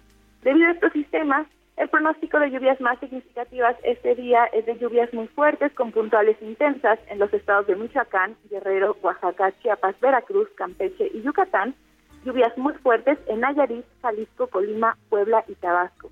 Respecto a los vientos, estamos pronosticando rachas de 70 a 90 kilómetros por hora y oleaje de 2 a 4 metros de altura en las costas de Oaxaca, Guerrero, Michoacán y Colima. Respecto a las temperaturas, va a prevalecer el ambiente vespertino cálido a caluroso en gran parte del país, llegando a ser muy caluroso en zonas de Baja California Sur, Sinaloa, Nayarit, Coahuila, Nuevo León y Tamaulipas, y alcanzando temperaturas extremadamente calurosas en el noreste de Baja California y el noroeste de Sonora. Finalmente, para el Valle de México, durante este día estamos pronosticando cielo con nubes dispersas en la mañana e incremento de la nubosidad en horas de la tarde. Respecto a las lluvias, esperamos lluvias a intervalos de chubascos para la Ciudad de México y lluvias puntuales fuertes en algunas zonas del Estado de México. Es importante comentarles que estas lluvias podrían acompañarse de descargas eléctricas y caída de granizo. Para la temperatura máxima esperamos de 21 a 23 grados Celsius. Hasta aquí el deporte de tiempo desde el Servicio Meteorológico Nacional. Berenice Peláez, gracias. Fuerte abrazo. Gracias. Buen día. Buenos días. Este lunes las autoridades veracruzanas localizaron al menos 13 cuerpos desmembrados en congeladores que se encontraban en dos casas de seguridad. Jeremías Zúñiga Mesano es presidente de Comunidades Seguras en Veracruz. Jeremías, gracias por platicar con nosotros. Día, un, saludo al auditorio. Gracias, Jeremías. Pensamos que se había cortado la comunicación, pero te escuchamos perfecto. Eh, ¿Cómo ves esto que, está ocurriendo por allá en Veracruz? No salimos de un horror cuando ya eh, pues se descubre otro. ¿Qué es lo que está pasando en la entidad en materia de seguridad? Bueno, lo que estamos observando es que el, el la descomposición social y la descomposición en materia de seguridad ha venido en aumentos, como se ha podido registrar. Cada año se incrementa el número de homicidios, el número de detenidos, porque al final se piensa que con el presentar cifras únicamente, pues esto resuelve el problema y ha quedado más que claro, dado que la estrategia de los últimos 25 años ha sido la misma, más ejército, más marina, y no se atiende el problema de fondo que no es únicamente dar programas sociales, sino es un contexto que tiene que ver sobre todo con que las personas han dejado de realizar actividades educativas o actividades productivas y la gente eh, al tener estos espacios de ocio lo que son se vuelven vulnerables para la delincuencia organizada y vemos que cada vez son más jóvenes los que participan en actividades delincuenciales, incluso en las cifras que da a conocer el INEGI, la principal causa de, muerte de jóvenes de 15 a adultos de 44 años es el homicidio doloso y eso demuestra lo que está ocurriendo. Esto que observamos en Poza Rica eh, es lamentable, sin embargo es aún más grave que ya la sociedad no se indigna. Lo que estamos observando es que se ha normalizado la, la violencia y este tipo de actos que en otros momentos representaban una expresión de reclamo de la sociedad se registra como una nota más, un hecho más y bueno, esto minimiza la gravedad del problema que estaba viviendo el país. Ahora, habría que preguntarse cómo se iban a utilizar este tipo de, de cuerpos desmembrados. Recordemos lo que pasó en su momento en Boca del Río Veracruz con el gobierno de Javier Duarte, donde precisamente 34 personas fueron apiladas en una glorieta el día que se iba a celebrar la reunión de procuradores a unos 150 metros del lugar. Y bueno, aquí lo que estamos observando que en estos dos cateos encontraron entre 15 y 35 cuerpos y esto deja ver que la pregunta es qué iba a suceder con esos cuerpos, porque es claro que no los congelaron, no los embalaron, pues, pues, únicamente como un acto normal. Lo natural es que los echan en fosas clandestinas y los desaparecen. Eh, don Jeremías, dice usted que han venido aumentando los homicidios. Yo veo las cifras del INEGI y más bien hay una disminución de 1851 en 2017 a, 641 en 2022. ¿Están, ¿Están aumentando las cifras? ¿Hay una cifra oculta o están disminuyendo y estamos viendo más crímenes de alto impacto? Bueno, lo, lo cierto es que se ha incrementado la cifra negra si observamos cada vez son más el grupo de madres y padres de familia que están buscando a sus hijos y eso también se da porque en muchas ocasiones pues no denuncian. El hecho de no denunciar no implica propiamente una disminución. Se debe de reconocer que se hace un esfuerzo porque el ejército y la marina, que en este momento es la única opción que tiene el país ante la ausencia de policías estatales, pues es la única opción en materia de seguridad.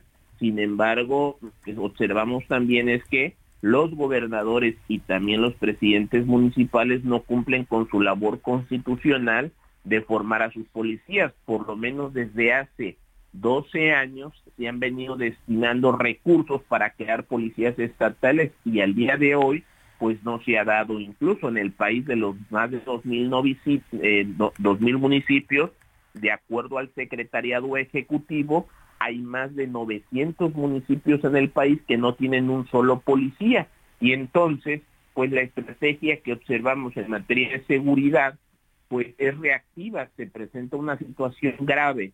En este caso en Costa Rica llegará más elementos de la Guardia Nacional, se presenta otra en Michoacán y mandan más elementos y entonces los están moviendo cuando llega el reforzamiento de la Guardia Nacional, pues se calman las cosas. Sin embargo, lo que observamos es el problema de fondo, yo eh, que es el tema de las familias que han incrementado de acuerdo a los datos del INEGI, los divorcios cada vez son más las familias que no están siendo funcionales. Cuando me refiero a funcionales me refiero a que mamá y papá han dejado de asumir la responsabilidad de ser padres han dejado de, cumplir con la parte de dar valores, de hacerse cargo de sus hijos únicamente ante la obligación y la necesidad económica que mamá y papá trabajan, pues los hijos están creciendo como matorral.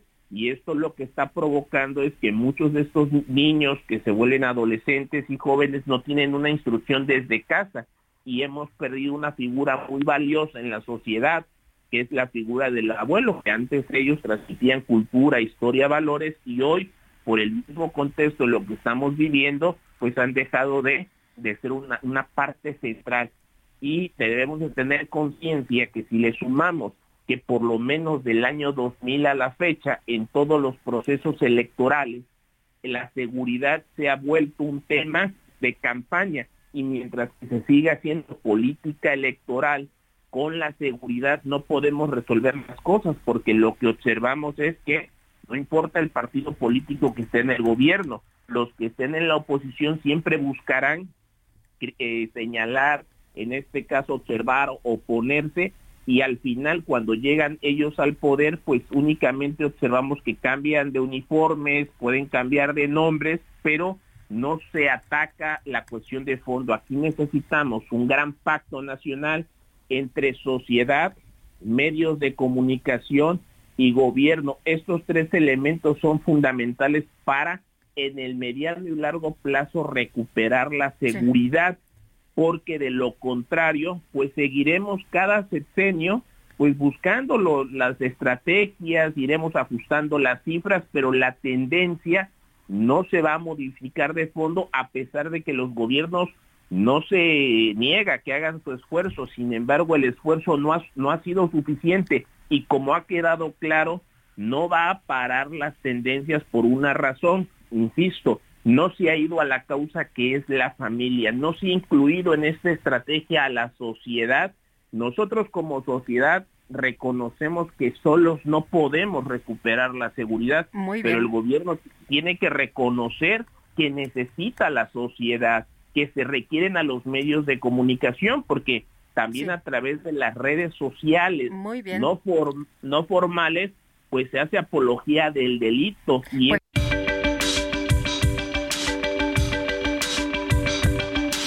Sergio Sarmiento y Lupita Juárez quieren conocer tu opinión, tus comentarios o simplemente envía un saludo para ser más cálida esta mañana. Envía tus mensajes al WhatsApp 55 20 10 96 47.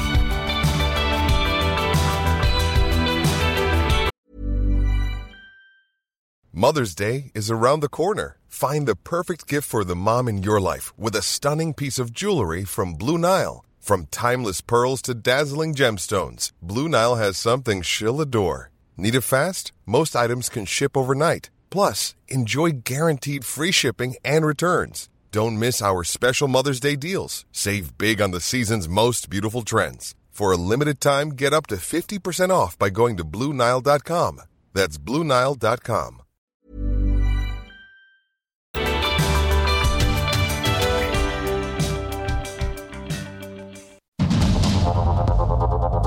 Continuamos con Sergio Sarmiento y Lupita Juárez por el Heraldo Radio.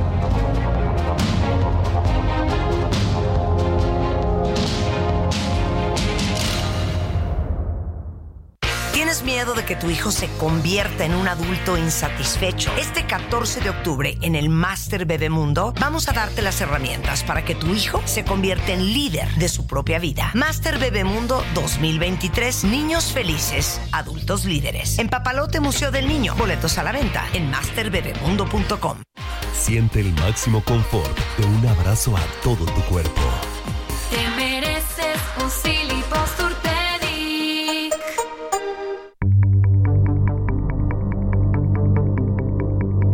Jaque Mate con Sergio Sarmiento.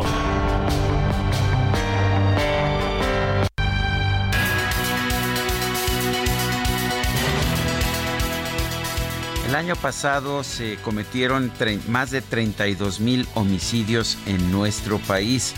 Es una cifra que debería obligarnos a reflexionar sobre pues, la situación de la violencia en México. Es cierto que ha habido una disminución sobre las cifras de más de 36 mil que tuvimos en 2018, 2019 y 2020 pero pues esta disminución por supuesto no es, suficiente. Ya el número de homicidios en este gobierno es el mayor de cualquier gobierno que se haya registrado en la historia de nuestro país, mucho más a propósito de los registrados en el gobierno de Felipe Calderón, a pesar de que en México solamente llevamos cuatro años, actualmente solo llevamos cuatro años de gobierno. Claramente algo, algo está sucediendo en nuestro país que no hemos sabido comprender. Cuando vemos, sin embargo, las imágenes de estos cinco jóvenes secuestrados, torturados y asesinados en Lagos de Moreno, Jalisco, pues no podemos más que decir que esto debe, esto debería ser la principal responsabilidad y prioridad del gobierno de la República y de los gobiernos estatales. No podemos permitir que jóvenes de 19 a 22 años sean secuestrados sean golpeados, sean torturados y sean asesinados de manera impune. Siempre nos dicen que no hay que preocuparnos, que estos homicidios solamente afectan a los miembros del crimen organizado, pero no hay ninguna indicación que ni estos muchachos ni nadie más de los que están siendo asesinados realmente sea parte del crimen organizado. Las autoridades ni siquiera se molestan en presentar las pruebas para señalar que este es el caso. La verdad es que México es uno de los países más violentos del mundo también uno de los países en el que la impunidad se mantiene de manera más generalizada. Esto es lo que tenemos que combatir. Lo que nos dice la experiencia es que no son los abrazos en vez de balazos los que ayudan a eliminar el crimen en una comunidad, es la disminución de la impunidad y en México sigue existiendo una impunidad casi total, no solamente en homicidios, sino en virtualmente todos los crímenes que se cometen en el país. Yo soy Sergio Sarmiento y lo invito a reflexionar.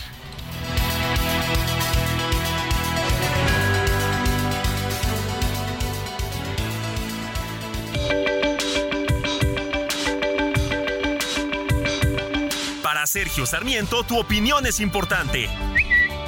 Escríbele a Twitter en arroba Sergio Sarmiento.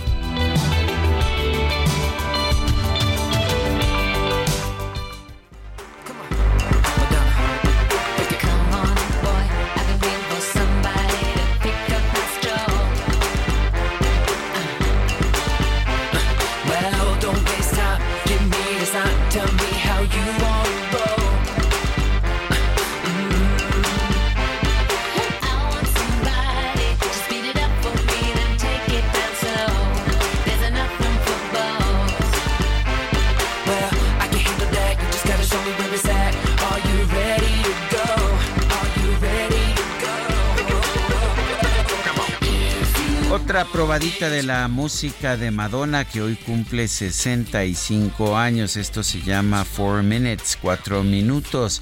Y Madonna es acompañada por, pues, por otro gran artista y bailarín, sobre todo. También cantante, pero ¿qué tal baila Justin Timberlake? Bravo.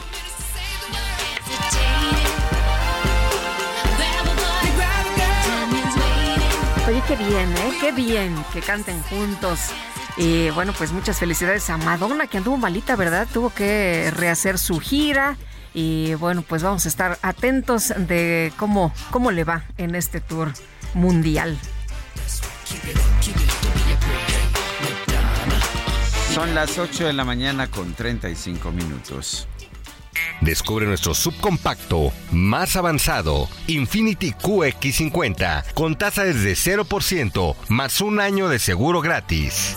Visítanos en Infinity Polanco, Calzada General Mariano Escobedo 476, Ansures. Teléfono 5590-357748. Para mayor información, consulta la página www.infinity.mx, diagonal promociones.html. El Químico Guerra.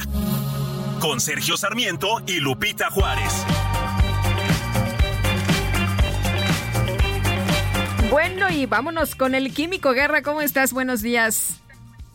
Con otras noticias diferentes a lo de abrazos, no balazos y toda esa cuestión, ¿no? Eh, les he platicado varias veces que la física cuántica está presente en los procesos vitales. Les he hablado de que la fotosíntesis, ya en su parte más íntima, realmente es física cuántica, ¿no?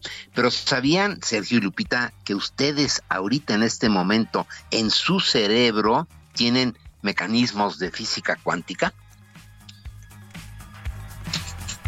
No se lo podrían imaginar. Bueno, pues fíjense que investigadores del Instituto de Tecnología e Ingeniería de Materiales en Ningbo, en China, acaban de publicar el descubrimiento de mecanismos cuánticos en estructuras de ferritina, que son similares a las estructuras que se encuentran en neuronas críticas del cerebro. Esas neuronas forman parte de estructuras cerebrales implicadas en los movimientos voluntarios conscientes y sobre todo en los procesos cognitivos, Sergio Lupita, lo que sugiere que al menos determinadas facultades mentales humanas tienen una base cuántica. Existe, por lo tanto, una función cuántica en las capas de proteína de ferritina que tienen las células ¿Qué importancia tiene esto? Van a decir los escuchas, oiga, tenemos cosas más importantes en las que pensar. Pues es tan importante como poder saber exactamente cuando empieza un decrecimiento en nuestra capacidad cognitiva debido a estos fenómenos cuánticos. Y hay eh, evidencia de que en la materia negra, que, cuyas células se destruyen con el Alzheimer, tiene también este tipo de procesos. Conociéndolos, podemos avanzar en evitar la demencia, Sergio Lupita, y sobre todo evitar enfermedades tan catastróficas como el Alzheimer. Pero ¿qué les parece que ahorita están ustedes teniendo mecanismos cuánticos en su cerebro, Sergio Lupita? Ándale. Pues no, ni siquiera entiendo cómo se da ese proceso, mi querido químico, pero gracias por... Pero conociendo que la, que la física cuántica es la ciencia de la incertidumbre, el, nuestra incertidumbre sobre el tema supongo que no es relevante. Exactamente. Bueno, por lo menos eh, somos normalitos. Bueno, muy bien. Gracias, químico. Buenos días. Son las 8 de la mañana con 38 minutos. Vamos a las calles de la Ciudad de México. Israel Lorenzana nos tiene información. Adelante, Israel. Hola. Israel. Parece que parece que no que no lo tenemos eh, por allá a Israel Lorenzana, pero en fin, el hecho está en que eh, regresaremos con él o con alguno otro de nuestros uh, de nuestros representantes, de nuestros corresponsales viales en los uh, en los próximos uh, en los próximos momentos. Eh, Sergio, hay muchos comentarios sobre este esta fotografía eh, y bueno sobre este caso de los jóvenes, eh, pues al parecer asesinados, desaparecidos. No tenemos la, la información todavía, no se da la información concreta y se habla de pues esta imagen, estas fotografías de terror y bueno se habla de que pues los jóvenes ya no son libres de salir y de divertirse porque pues todas las experiencias que hemos tenido, en algunos casos los jóvenes que salen simplemente por lo más peligroso que hicieron fue salir con sus amigos y muchos de ellos ya no regresan. Ahora sí vamos con Israel Lorenzana. Adelante Israel. Sergio Lupita, muchísimas gracias pues ya tenemos carga vehicular para los automovilistas que vienen de la zona del Río de los Remedios Indios Verdes a través de la México Pachuca. Y es que aquí en el kilómetro 17 más 500 con dirección hacia Pachuca se registra la volcadura de un vehículo compacto, el cual deja una persona lesionada. Han llegado ya la Guardia Nacional, la Policía Estatal y además una grúa para trasladar el vehículo, retirarlo de los carriles centrales y con esto, por supuesto, liberar la vialidad. Una persona resultó lesionada, atendida por los servicios de emergencia y ya para estos momentos, bueno, pues la grúa comienza a enganchar el vehículo para retirarlo. Está en los carriles centrales, aquí en el perímetro de Catepec, Estado de México, de manera que, bueno, pues hay que recomendar a nuestros amigos que van con dirección hacia el centro de este municipio manejar con mucha precaución. En el sentido opuesto también carga vehicular para quien va con dirección hacia la zona de Indios Verdes. Es la información que les tengo esta mañana. Muy bien, muchas gracias Israel. Hasta luego. Hasta luego, Francisco García Cabeza de Vaca, exgobernador de Tamaulipas, quien estaba participando en este proceso para ser el representante del Frente Amplio por México. Pues resulta que no pasó las etapas después de lo de las firmas, pero, pero ha sido nombrado coordinador del Frente Amplio en materia de seguridad. Francisco García Cabeza de Vaca, exgobernador de Tamaulipas, ¿cómo estás? Buenos días. ¿Cómo te va, Lupita? Sergio, qué gusto saludarlos a ambos. Eh, buenos días. Gracias. Oye, cuéntanos de tu incorporación precisamente en materia de seguridad. Gracias, pues agradezco de antemano al Frente Amplio para México, a las eh, tres fuerzas políticas, a nuestros dirigentes nacionales que tomaron a bien que sea yo quien encabece estas eh, mesas de, seguridad a través del Frente Amplio. Y bueno, pues lo que se tiene pues, contemplado es precisamente eh, escuchar a las diferentes voces expertos en materia de seguridad. Hay que tomar en cuenta, eh, Lupita y Sergio, que uno de los grandes retos, y no es que es el principal reto, porque así lo hemos escuchado inclusive en los foros, a través de la sociedad civil y los sectores productivos, es cómo poder restablecer el orden, la paz y el Estado de Derecho.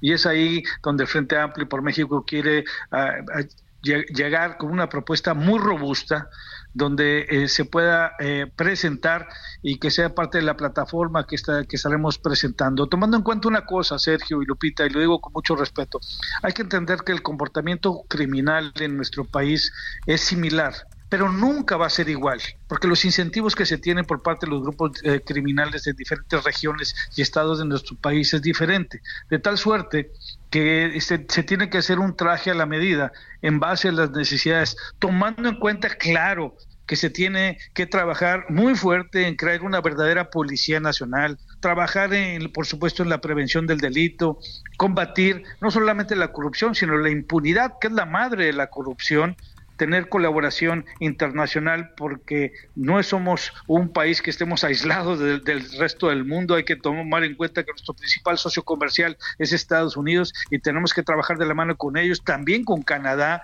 con, un trabajo trinacional eh, necesitamos de la participación de la ciudadanía. A mí me, me, funcionó muchísimo en Tamaulipas a través de las mesas de seguridad eh, y justicia ciudadanas.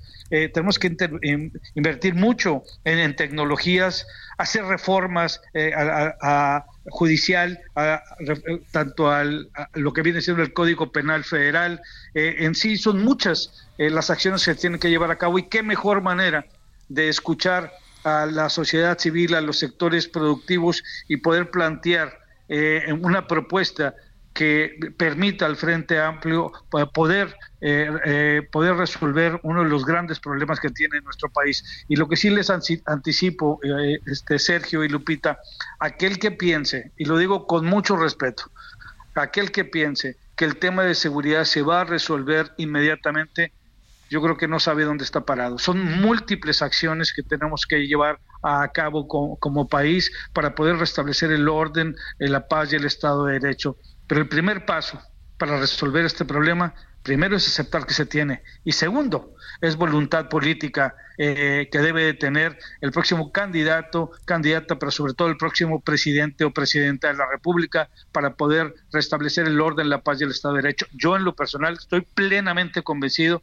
que sí hay manera de lograrlo, eh, uniendo esfuerzos, capacidades, talentos, porque es mucha, Lupita y Sergio, es mucha eh, la fuerza del Estado mexicano, son muchas sus capacidades eh, que se tiene como país, se requiere simplemente voluntad política y llevar a cabo las acciones con mucha firmeza, con mucha determinación para sacarlas adelante. Eh, eh, eh, Francisco, el, estoy viendo las cifras de homicidios dolosos en, en Tamaulipas, el estado que gobernaste, que alcanzaron un pico máximo en 2018, han bajado, bajaron poco a poco y en 2022 tuvieron una baja importante. ¿Hay lecciones sobre lo ocurrido en Tamaulipas?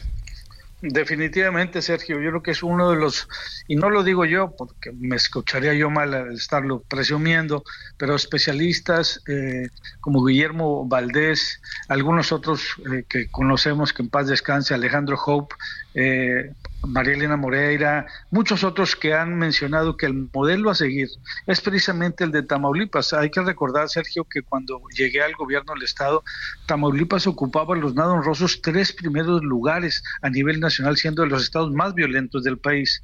Después de implementar un sinnúmero de políticas públicas en materia de seguridad, eh, aplicando la ley del Estado de Derecho, pero sobre todo sin tregua contra los violentos, eh, terminó Tamaulipas siendo el cuarto estado más seguro de México. Y, las políticas que implementamos fue un eh, reclutamiento eh, permanente de eh, policías, capacitándolos, entrenándolos, fueron de los mejores pagados. Hubo una universidad de seguridad y justicia, bueno, que se tiene en Tamaulipas, que permitió contar con los mejores eh, policías, pero a la vez, Sergio y Lupita, una depuración permanente. Y paralelo a ello, pues las condiciones que esto necesitaban. creamos los mejores complejos de seguridad y justicia que se tienen en el país, creamos la policía de apoyo carretero, cada 50 kilómetros una estación de policía eh, con 16 elementos que permitía que todo el tráfico, hay que tomar en cuenta que Tamaulipas es el estado de mayor movimiento comercial con Estados Unidos, entonces imagínate tú todo el movimiento en estas carreteras. Estas estaciones seguras cada 50 kilómetros permitió que Tamaulipas se colocara eh, en el estado más seguro para, para, para el transporte de carga No lo digo yo, Sergio, lo dice la misma Canacar en sus estadísticas. Era el estado con menos problemas de, de, delitos y de robos.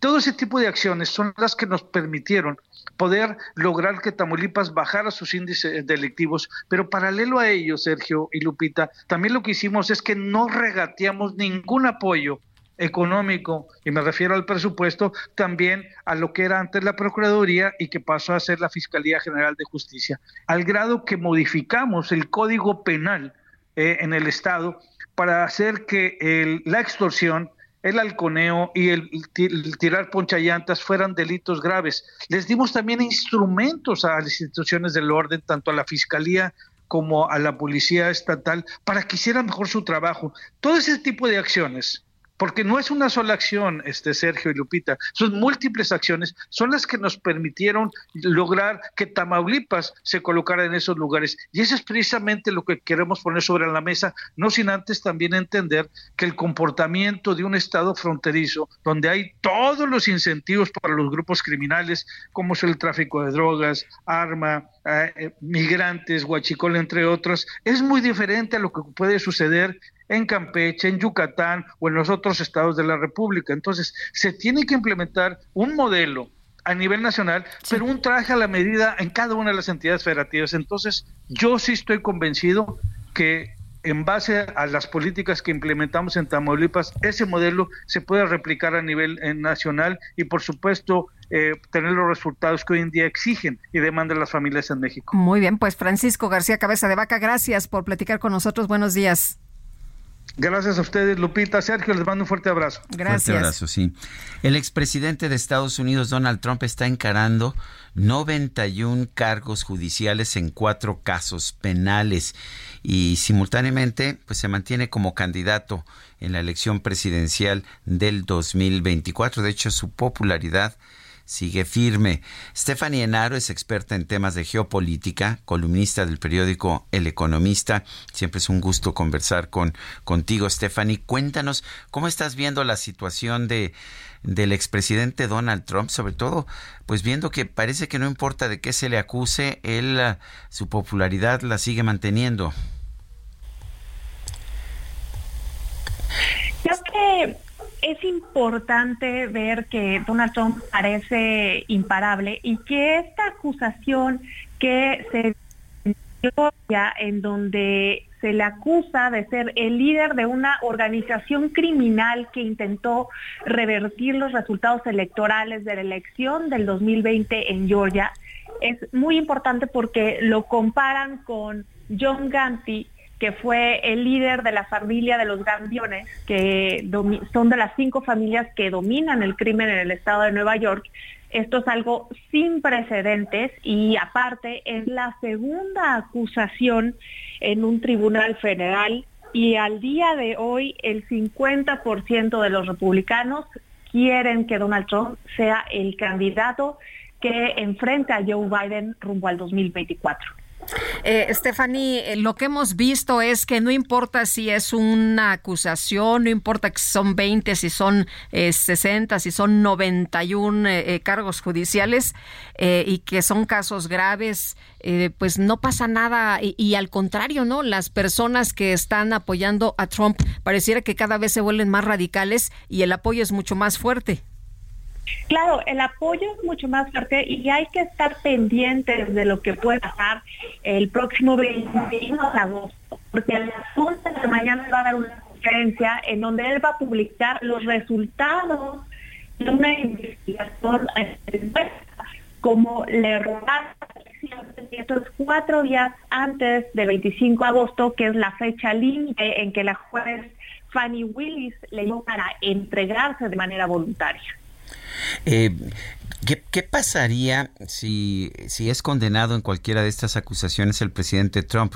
Tengo entendido, el expresidente Trump, tengo entendido que en Estados Unidos, pues una persona puede ser candidata aunque esté en la cárcel. Eh, yo sé que eso no pasaría en otras naciones, pero eh, sería una situación bastante singular, ¿no es así? Así es, Sergio, sería una situación bastante singular. Y lo único que cambiaría aquí es que si él y se tuviera el presidente eh, con esta Morena, no podría él mismo redactar. Ahora, que pasa muy poco a nivel judicial, aunque sea más cargos. Y sí pasa mucho a nivel social porque hay gente que le cree que le robaron las elecciones y que el sistema está persiguiendo a un candidato de la misma manera que pasa en regímenes autoritarios como Venezuela y como. Y esto nos muestra que Estados Unidos ya cambió, ya no es el mismo Estados Unidos, que su política se está latinoamericanizando y lo que tanto criticaba pasaba en las repúblicas bananeras, pues hoy está pasando en Estados Unidos y esto es muy peligroso para el mundo porque Estados Unidos siempre ha sido un referente para la democracia liberal y para la fortaleza institucional. Stephanie Enaro, gracias como siempre por conversar con nosotros. Un fuerte abrazo. Otro de vuelta, Sergio Lupita. Gracias. Excelente viernes. Gracias. Igualmente, muy buenos días. Bueno, y vámonos con más información que tiene que ver con esto de las boyas en, en nuestra frontera y en el territorio mexicano. La mayor parte de esta barrera flotante de boyas instaladas por Texas sobre el cauce del río Bravo para contener migrantes, ¿sabe usted dónde está? Pues sí, aquí en territorio nacional. Esto lo da a conocer un estudio elaborado conjuntamente por los gobiernos de México y de los Estados Unidos y que se dio a conocer precisamente el día de ayer. Según los resultados publicados por el Departamento de Justicia de los Estados Unidos, el estudio llevado a cabo de forma conjunta por la sección mexicana y la sección estadounidense de la Comisión Internacional de Límites y Aguas establecen que 79% del muro flotante está en territorio de México. Ya se giraron dos notas diplomáticas por parte de nuestro gobierno hacia el gobierno de los Estados Unidos. Ya el gobierno de los Estados Unidos le dijo al señor Abbott, oye, pues estás violando eh, las leyes federales, las leyes nacionales, no te metas con esto. Y el señor Abbott, el gobernador de Texas, lo que ha dicho es, bueno, pues nos vemos en la corte, ¿no? Si el gobierno de Biden no pone una solución al tema de los migrantes, pues lo tengo que hacer yo. Pues efectivamente, bueno, eso me parece que, que va a llevar efectivamente a una disputa hasta, hasta los tribunales. Son las 8. Son las 8 de la mañana con 54 minutos. Tenemos que hacer una pausa, pero regresamos. Le quiero recordar nuestro número 55 20 10 96 47.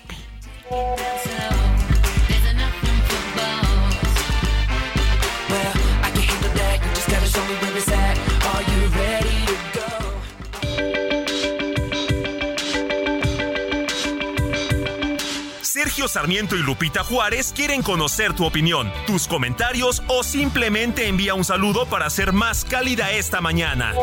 Envía tus mensajes al WhatsApp 55 20 10 96 47.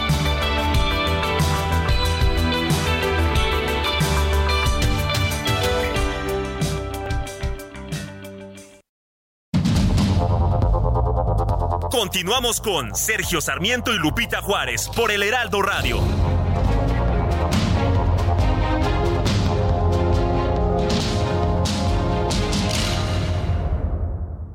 Qué bien te veías en tu boda, ma. Ya casi 30 años. Deberían irse de vacaciones a celebrar. Uy, mija, ¿con qué ojos? Fonacot te presta hasta cuatro meses de sueldo, con el interés más bajo, en efectivo y directo a tu cuenta en 24 horas. Fonacot está conmigo.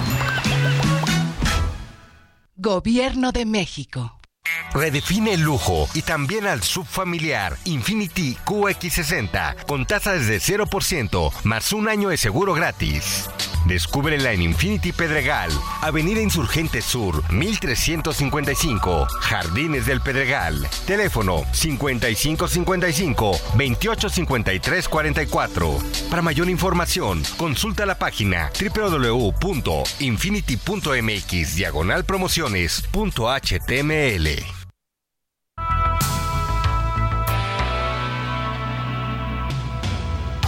Wait.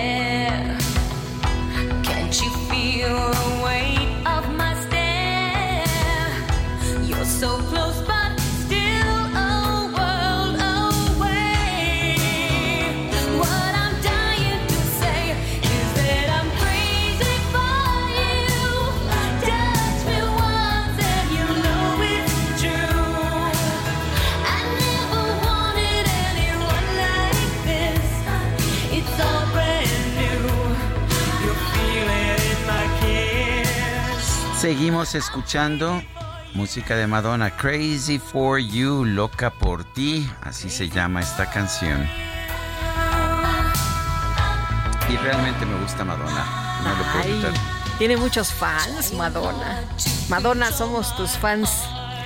Bueno, y le mandamos un abrazo, ¿no? Le mandamos un fuerte abrazo a Madonna. Vámonos a los mensajes. Nos dice Manuel, terrible que el gobierno trate de dar otra imagen del país, minimizando que somos un país de desaparecidos y fosas comunes con las autoridades desde presidencia coludida con los criminales.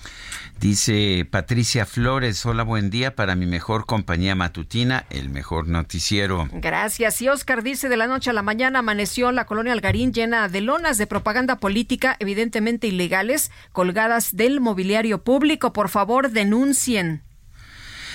Bueno, y vamos con Mónica Reyes, nos tiene información, adelante. Muchas gracias, Sergio Lupita, amigos. Moni, buenos días. Buenos días, les traigo buenas noticias, porque fíjense amigos que yo pienso que todos soñamos con una gran casa. Lo que más quiero para la mía es una terraza para poder salir a tomar el sol. Por eso, mientras encontramos todos esa casa soñada, con Citibanamex puedes contratar crédito hipotecario con una tasa fija anual desde 9.25% o apartar tu tasa. Esto puede ser hasta por 12 meses, obteniendo el certificado de Amarra tu tasa. No esperes más, hazlo ya.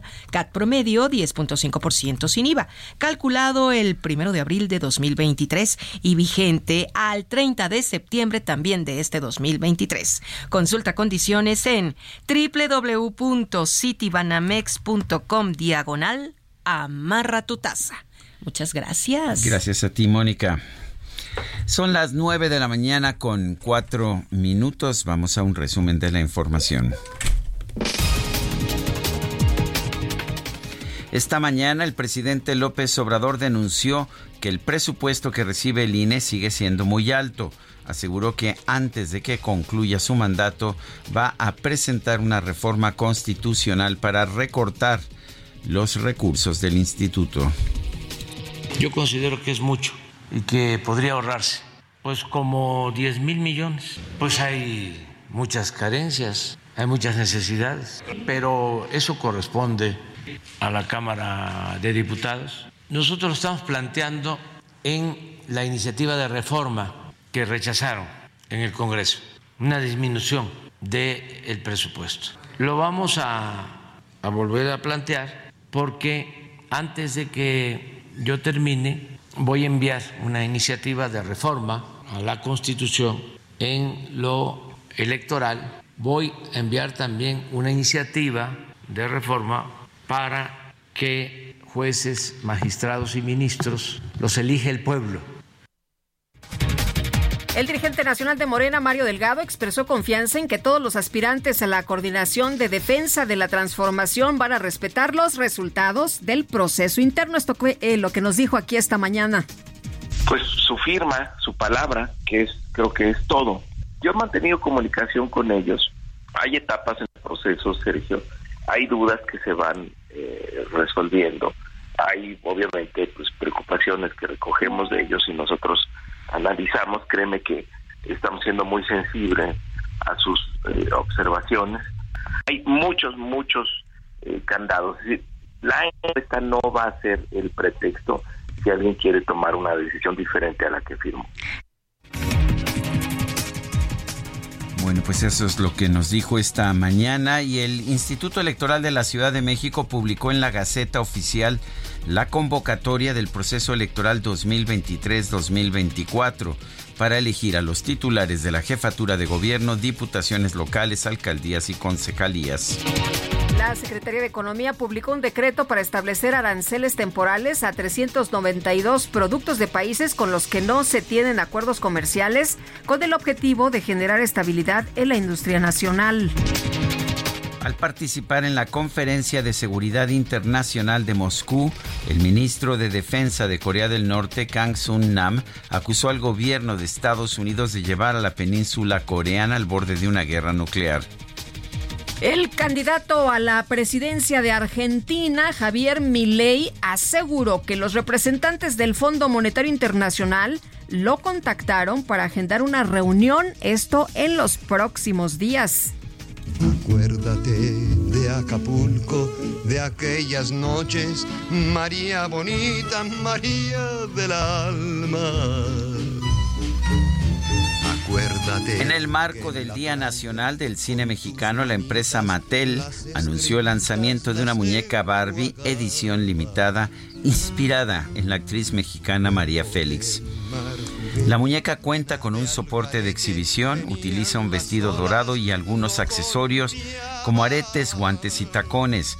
La empresa destacó que todas las reservas de la muñeca, inspirada en la doña, se agotaron el mismo día de la presentación. Pensamiento me traicionaba. Y vamos con información de Alberto García, ¿qué tal? Hola Lupita, muy buenos días. Sergio, muy buenos días. Y muy buenos días a nuestros amigos que nos escuchan. Les tenemos buenas noticias porque les vamos a hablar sobre Broxel, que es la cuenta que lo tiene todo. Te genera 10% de rendimiento anual. Además, siempre estás seguro porque tu dinero siempre está disponible y a la vista. También van a tener una cuenta en pesos y una en dólares en la misma aplicación. Además de una tarjeta en pesos y otra en dólares con aceptación mundial para comprar en línea y establecimientos van a poder mandar y recibir dinero de cualquier banco directo a su cuenta de su celular. Regístrense ya en broxel.com porque con Broxel tú cuentas, tú mandas. Muy buen día. Gracias, buenos días. Y son las 9 de la mañana con 9 minutos. Es momento de irnos a la micro deportiva que ya viene, ya viene y ya está a punto de llegar.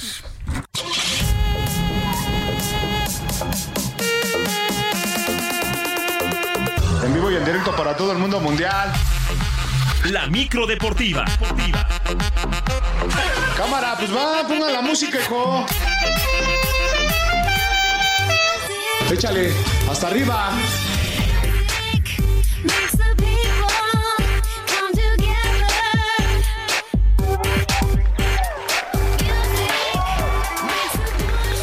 Está buena la rola, ¿no? Pero también la información. ¿Cómo, estás? Muy bien, mi querida Lupita, Sergio, amigos del auditorio, qué placer saludarles. La verdad es que eh, sí, bueno, esta canción sí me gusta. Y el, la coreografía que montan sus bailarines en esta canción, ahí les encargo, es impresionante. Pero bueno, saludos a Madonna, que pues está recuperando, se está recuperando.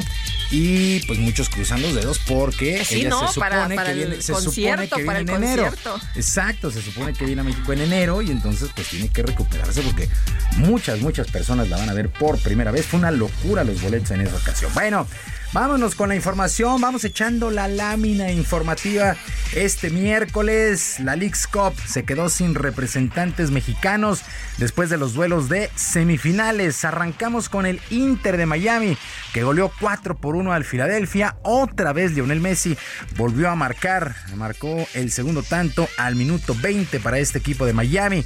Mientras que Monterrey, Monterrey dio la pelea, pero sí se les notó el cansancio de tantos viajes y el Nashville ha vencido 2 por 0 al conjunto rayado.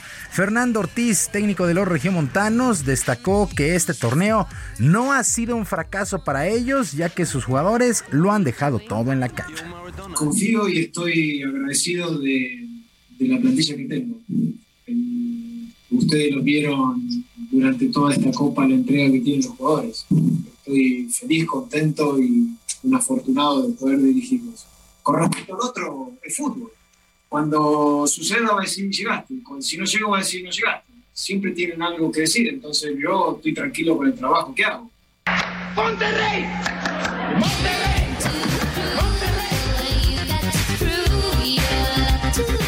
Bueno, ahora el sábado, el sábado los Rayados estarán midiendo a Filadelfia por el tercer lugar, mientras que Miami estará jugando contra el Nashville por el título. Así es que el próximo sábado llega a su fin esta primera edición de la League's Cup. Que habrá que sacar muchas, muchas conclusiones y habrá que analizar en qué estado llegan los equipos mexicanos. Claro, dice Gerardo Martino y tiene razón en ese sentido. Ellos aceptaron, esto es negocio, pero sí hay que señalar un montón de cosas. Bueno, en las semifinales del Mundial de Clubes de Fútbol Femenil, el día de hoy, bueno, la madrugada de este miércoles, Inglaterra. Inglaterra venció 3 por 1 a su similar de Australia y se clasifican a la gran final. En donde sigue la fiesta, pues es en España, luego del pase a esta gran final, después de vencer 2 por 1 a Suecia. El técnico del representativo español, Jorge Vildas, aseguró que se vive un hecho histórico, a pesar de la evidente ruptura que tiene con sus jugadoras, que en el pasado pidieron su destitución por considerar que no había un buen método de entrenamiento. Felicidad inmensa, abrazos por todos los lados, eh, mira a la grada, todos los españoles, todos los familiares que estaban aquí, el presidente, Rafael Amo, acordarte también de toda la gente de la federación, Andrew Camps, todos los que han estado y son responsables de, de esta victoria. Y bueno, pues luego en el vestuario pues es eh, una fiesta, todavía siguen celebrando, no sé cuándo acabarán, pero es para celebrarlo porque es un día histórico y muy grande.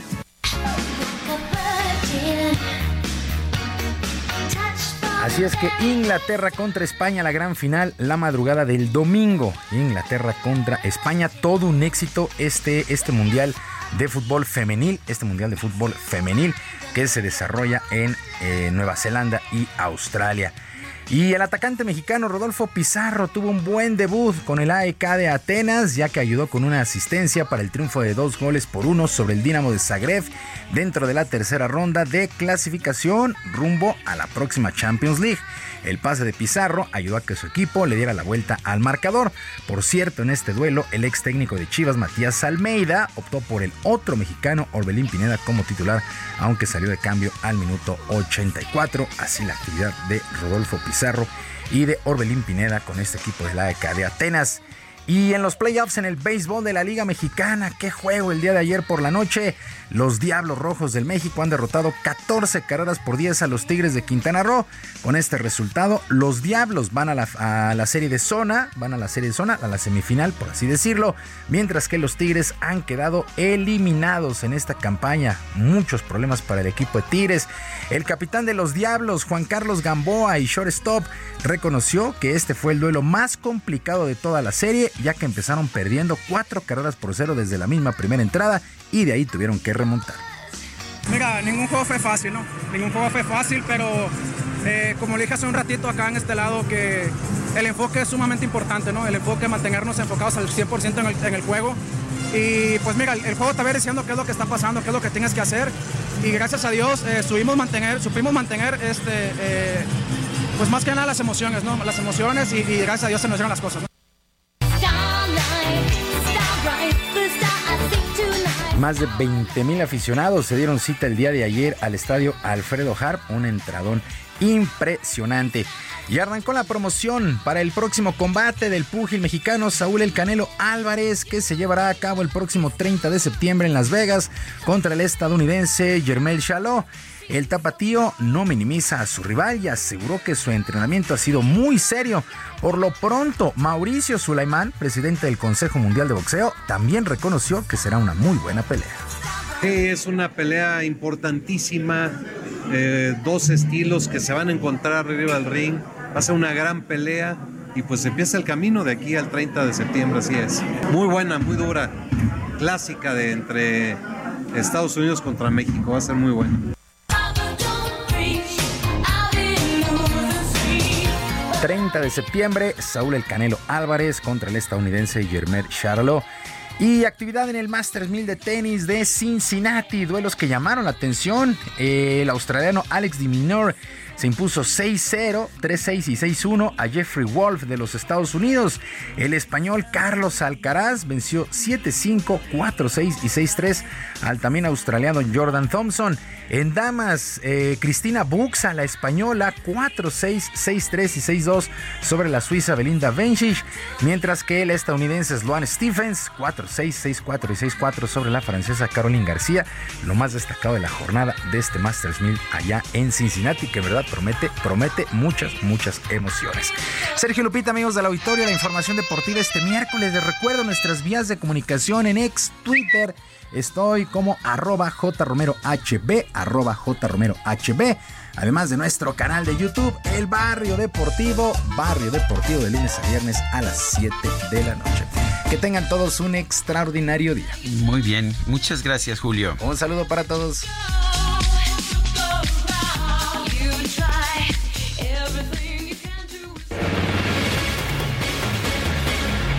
Vámonos con Mónica Reyes. Adelante, Moni. Amigos del Heraldo Radio, pongan mucha atención.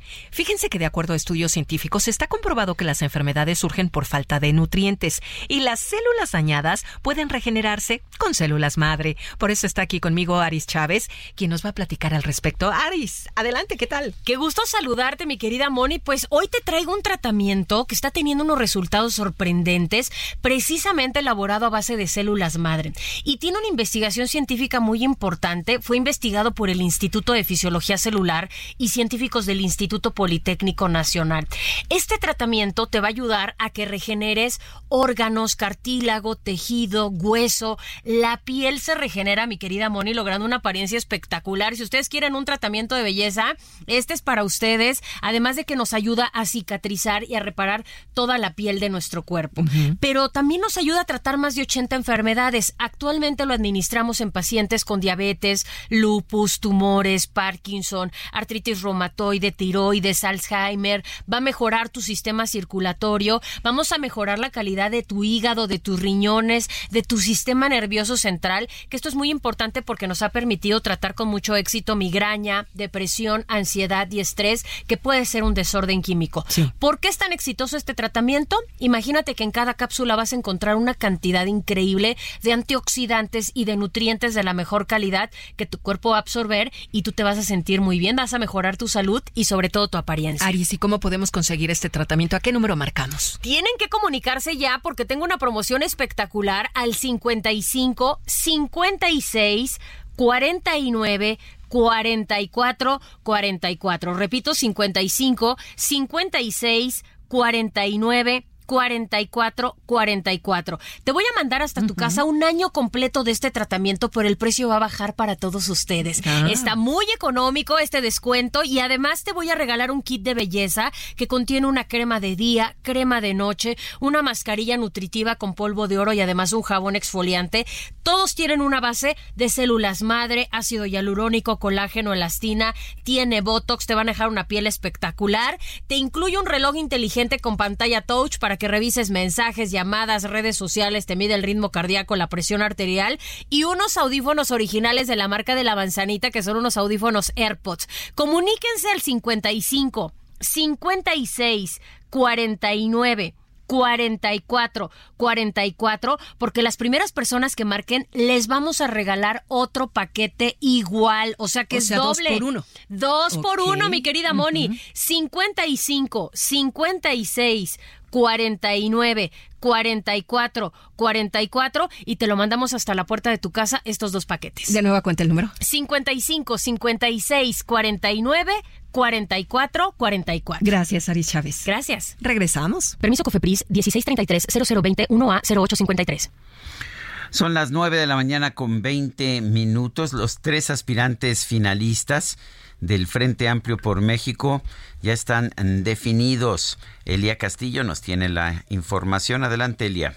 Muy buenos días, Sergio Lupita. Los saludo con mucho gusto a ustedes y al auditorio. Así es, el comité organizador dio a conocer a los tres finalistas del proceso interno para definir al responsable de la construcción del Frente Amplio por México, con miras a la candidatura presidencial de 2024. Serán Xochil Gálvez, Beatriz Paredes y Santiago Krill quienes se disputen el cargo del frente opositor.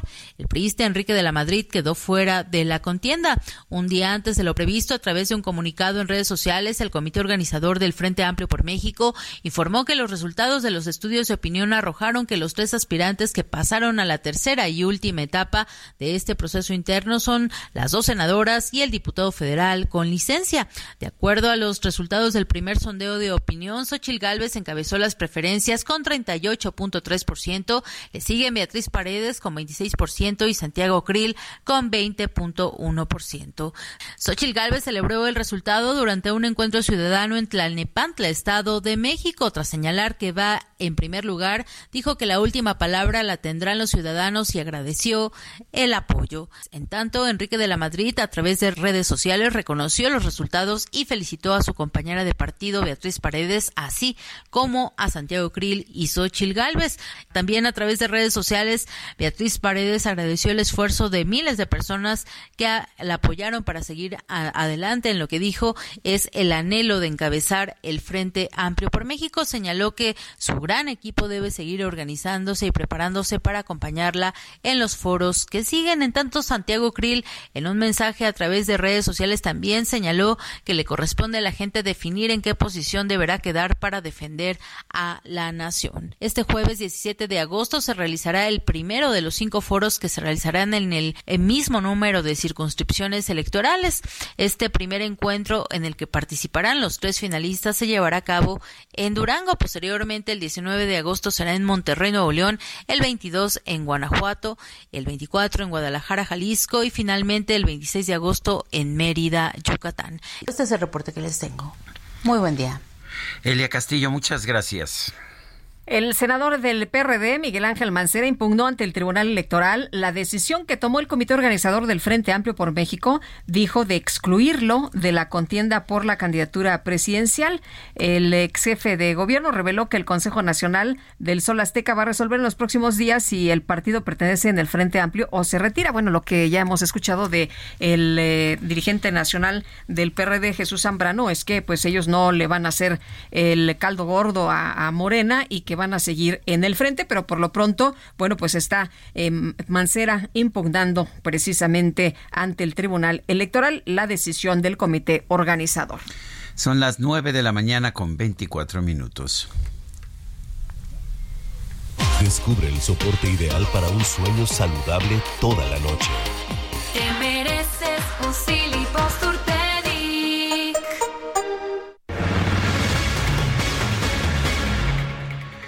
9 de la mañana con 24 minutos. Le recuerdo nuestro número de WhatsApp. Mándenos mensajes 55 20 10 96 47. En X, antes Twitter, arroba Sergio y Lupita. Le recomiendo también arroba Heraldo de México. Vamos a una pausa y regresamos. Crazy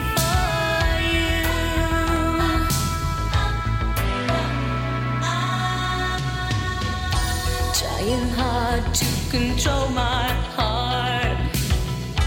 I walk over to where you are.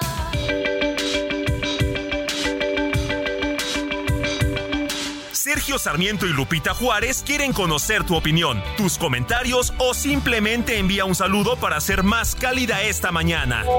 Envía tus mensajes al WhatsApp 55 20 10 96 47.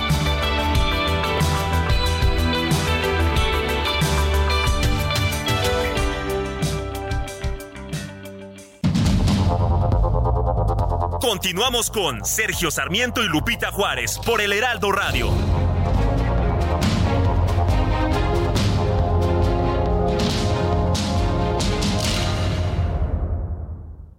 ¿Tienes miedo de que tu hijo se convierta en un adulto insatisfecho? Este 14 de octubre en el Master Bebemundo vamos a darte las herramientas para que tu hijo se convierta en líder de su propia vida. Master Bebemundo 2023, niños felices, adultos líderes. En Papalote Museo del Niño, boletos a la venta en masterbebemundo.com. Descubre nuestro subcompacto más avanzado, Infinity QX50, con tasa desde 0% más un año de seguro gratis. Visítanos en Infinity Polanco, Calzada General Mariano Escobedo 476, Ansures. Teléfono 5590 357748. Para mayor información, consulta la página www.infinity.mx diagonal promociones.html. Gastrolab. Historia, recetas, materia prima y un sinfín de cosas que a todos nos interesan. Hola amigos del Heraldo Radio, soy el chef Israel Arechiga de Gastrolab y si no saben cómo hacer una leche de anacardos o para empezar qué es un anacardo, pues hoy en muy pocos segundos es el momento para aprender porque la información es muy rápida y sencilla. Los anacardos son los frutos que vamos a encontrar en México como la nuez de la India, ya una vez que se tostó y que tiene incluso a veces un poquito de sal y que ya es muy crujiente. Bueno, pues si ustedes ponen esta nuez de la India que no tenga sal evidentemente o el anacardo como tal el fruto fresco, lo ponen a remojar en agua durante toda la noche y posteriormente al día siguiente lo licuan y lo cuelan, vamos a tener cómo se hace la leche de la nuez de la India o del anacardo.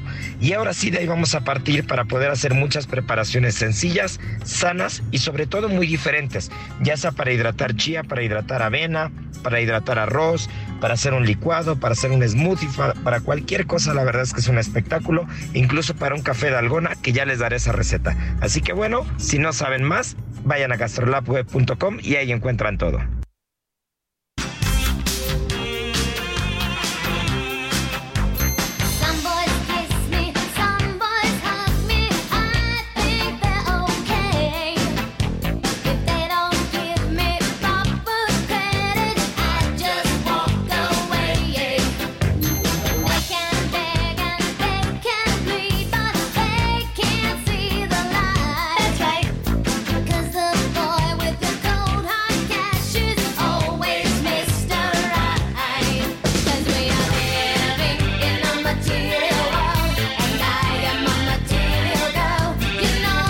Esto es de antes de Barbie, ¿eh? Guadalupe, Material Girl, una chica material, porque estamos viviendo en un mundo material y yo soy una chica material. ¿Cómo la ves, Guadalupe? Muy bien, la veo muy bien y uno de los grandes éxitos sin duda de Madonna.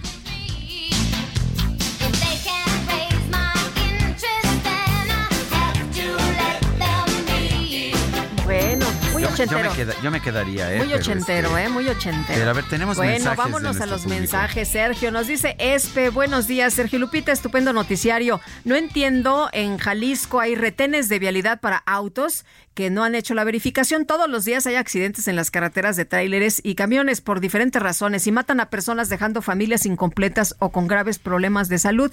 ¿Por qué no se enfocan en estos vehículos en vez de acosar a los automovilistas? Espe, bueno, pues es más fácil detener a los que no han hecho la verificación que a los criminales, ¿no? Sin duda. Dice otra persona, buenos días equipazo, como siempre un gusto saludarlos. Tengo dos hijos entre 25 y 30 años en la Ciudad de México. Cada vez que se van a trabajar les pido que pasen lista de que llegaron bien y cada vez que salen de sus trabajos les pido que me manden mensaje. ¿Cómo fue que llegamos a esto? La verdad hay una sola respuesta. No hay ni voluntad, ni conocimiento, ni responsabilidad para gobernar. Saludos Andrés Meraz. Pues antes ni teléfonos teníamos, Sergio, y andábamos en la calle tan tranquilos, la mayoría de las personas, y ahora tenemos, no importa si estás en un grupo de amigos, en una fiesta con la familia, cuando llegas a la fiesta tienes que regresar, eh, tienes que eh, poner ya llegué, cuando te sales de la fiesta en el grupo de amigos tienes que también decir ya llegué a la familia, en fin, pues así estamos, así nos la vivimos. Son las nueve con 35 minutos. Y tenemos a Mónica Reyes aquí en la cabina, Moni.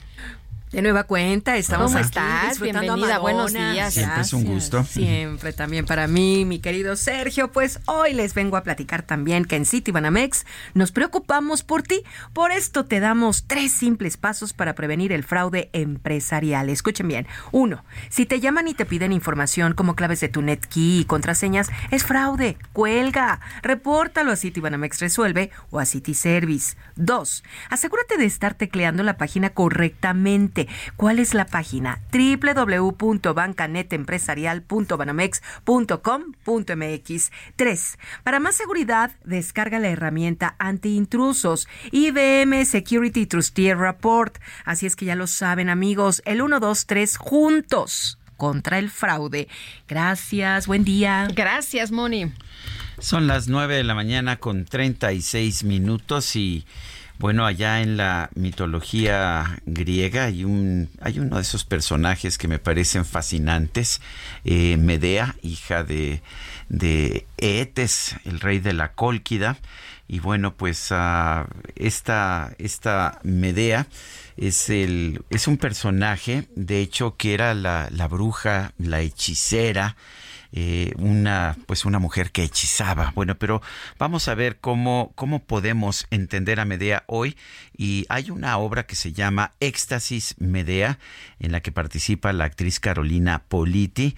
Y pues Carolina, tú nos podrás explicar ah, de este personaje Medea y, y, qué, y qué es esta obra, Éxtasis Medea. Es una, es una obra, este, es, es una obra que nos, nos, nos regresa a la Medea tradicional o es una recreación. Hola, buenos días. ¿Qué tal? Gracias por el espacio. Gracias, Carolina. Este, pues es- se trata de una versión a partir del mito que escribió Jiménez Calante. Jiménez Calante lleva varios años trabajando sobre los mitos griegos, las griegas en general. Tiene ahí un, un proyectazo que iniciamos con justo con esta obra.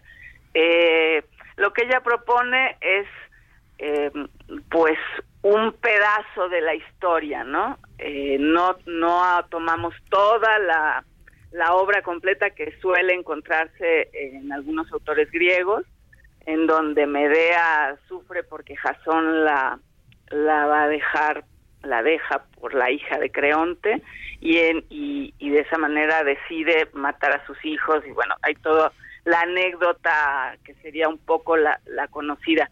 Acá Jiménez Calante toma un persona, toma a Medea y a un personaje que no suele tener escenas en las tragedias que conocemos, que es la hija de Creonte, la mujer con la que Jasón se va a casar, y las pone a conversar.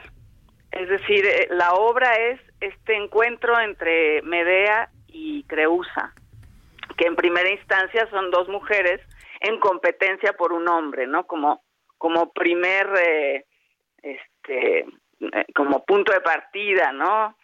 Eh, que ya de por sí genera todo el morbo que podemos imaginar y de ahí las lleva a, a, a lo que implica un encuentro, un encuentro entre dos mujeres y todo lo que puede desarrollarse entre dos seres humanos, ¿no? Que va más allá de las ideas que tenemos unos de otros. Carolina, ¿dónde podemos ver esta puesta en escena? Cuéntanos y qué días. Estamos en el Foro Lucerna de viernes a domingo, viernes 8.30, sábado 7 de la noche y domingo 6 de la tarde hasta el 10 de septiembre. Bueno, pues es- estaremos al pendiente. Entonces, allá en el foro Lucerna es la colonia Juárez, ¿verdad? Sí, me parece que sí. Sí, sí, bueno. Es, este, Es- están ahí donde está el Teatro Milán también, en la calle de Milán. Es Milán, el Teatro Exacto. Milán y el Foro Lucerna. Además, Sí. grandes teatros. Buen teatro, sí. Bueno, pues muchas gracias Carolina por invitarnos Gracias a ver. Éxtasis Medea. Y vámonos con Alberto García. Alberto, ¿qué tal? Muchas gracias, Lupita. Rápidamente para recordarles a nuestros amigos sobre Broxel, que es la cuenta que lo tiene todo, genera 10% de rendimiento anual, tu dinero siempre estará disponible y a la vista y también van a tener una cuenta en pesos y una en dólares en la misma aplicación, además de una tarjeta en pesos y otra en dólares con aceptación mundial para comprar en línea y establecimientos mandarán y recibirán dinero de cualquier banco directo a su cuenta de su celular. Regístrense ya en broxel.com porque con Broxel tú cuentas, tú mandas. Muchas gracias. Buenos días, Alberto. Y son las 9 con 40 minutos. El jefe de gobierno de la Ciudad de México, Martí Batres, anunció que se van a ofrecer medidas de seguridad a los visitantes de antros y son medidas que han sido convenidas con los eh, empresarios. Dice que esta semana se va a presentar un decálogo sobre la seguridad de los usuarios en centros nocturnos y señala que y esto me parece importante, que la vida nocturna en la Ciudad de México es uno de sus atractivos, es parte de la economía y del derecho al entretenimiento. Y digo que esto es importante porque, pues con mucha frecuencia, cuando hemos visto situaciones complicadas, eh, pues lo que vemos también es que se busca cerrar ah, lugares de entretenimiento, se busca aplicar una actitud moralista y pues qué bueno que no se esté haciendo. Y está con nosotros aquí en la cabina Helkin Aguilar Cárdenas, presidente de la Asociación Mexicana de Discotecas, Bares y Centros Nocturnos. Helkin, muchas gracias por platicar con nosotros. Además, en un momento donde hay mucha atención después de lo que vimos del asesinato de un empresario que estuvo en eh, un lugar de Polanco aquí en la Ciudad de México, se traslada al Estado de México y bueno, pues ahí es donde, donde pierde eh, la vida. ¿Cómo, cómo ves tú eh, todo lo que está pasando y qué le dirías tú a la gente precisamente pues sobre este tema de la vida nocturna, de, de lo que ha estado ocurriendo en los últimos días y de lo que se ha mencionado, ¿no? Que hay también mafias que son ajenas a estos lugares. Por supuesto, buenos días, Lupita, Sergio, muchas gracias por la invitación, Gracias. un fuerte abrazo para todo tu auditorio también. Eh, una situación, como hoy bien dices, complicada, ¿no? De entrada, eh, tristísimo que esté la delincuencia alcanzándonos ya a estos niveles, que cada vez buscan eh, nuevas formas, obviamente, para delinquir. Esto eh, cabría decir que no es nuevo, es decir, el tema de, de adulterar de repente las bebidas o echar cosas en las bebidas, tenemos muchos años oyéndolo. Yo me acuerdo cuando empezaba a salir, mis papás me decían, cuidado con tu trago, no dejes tu trago, no dejes tu bebida, ¿no?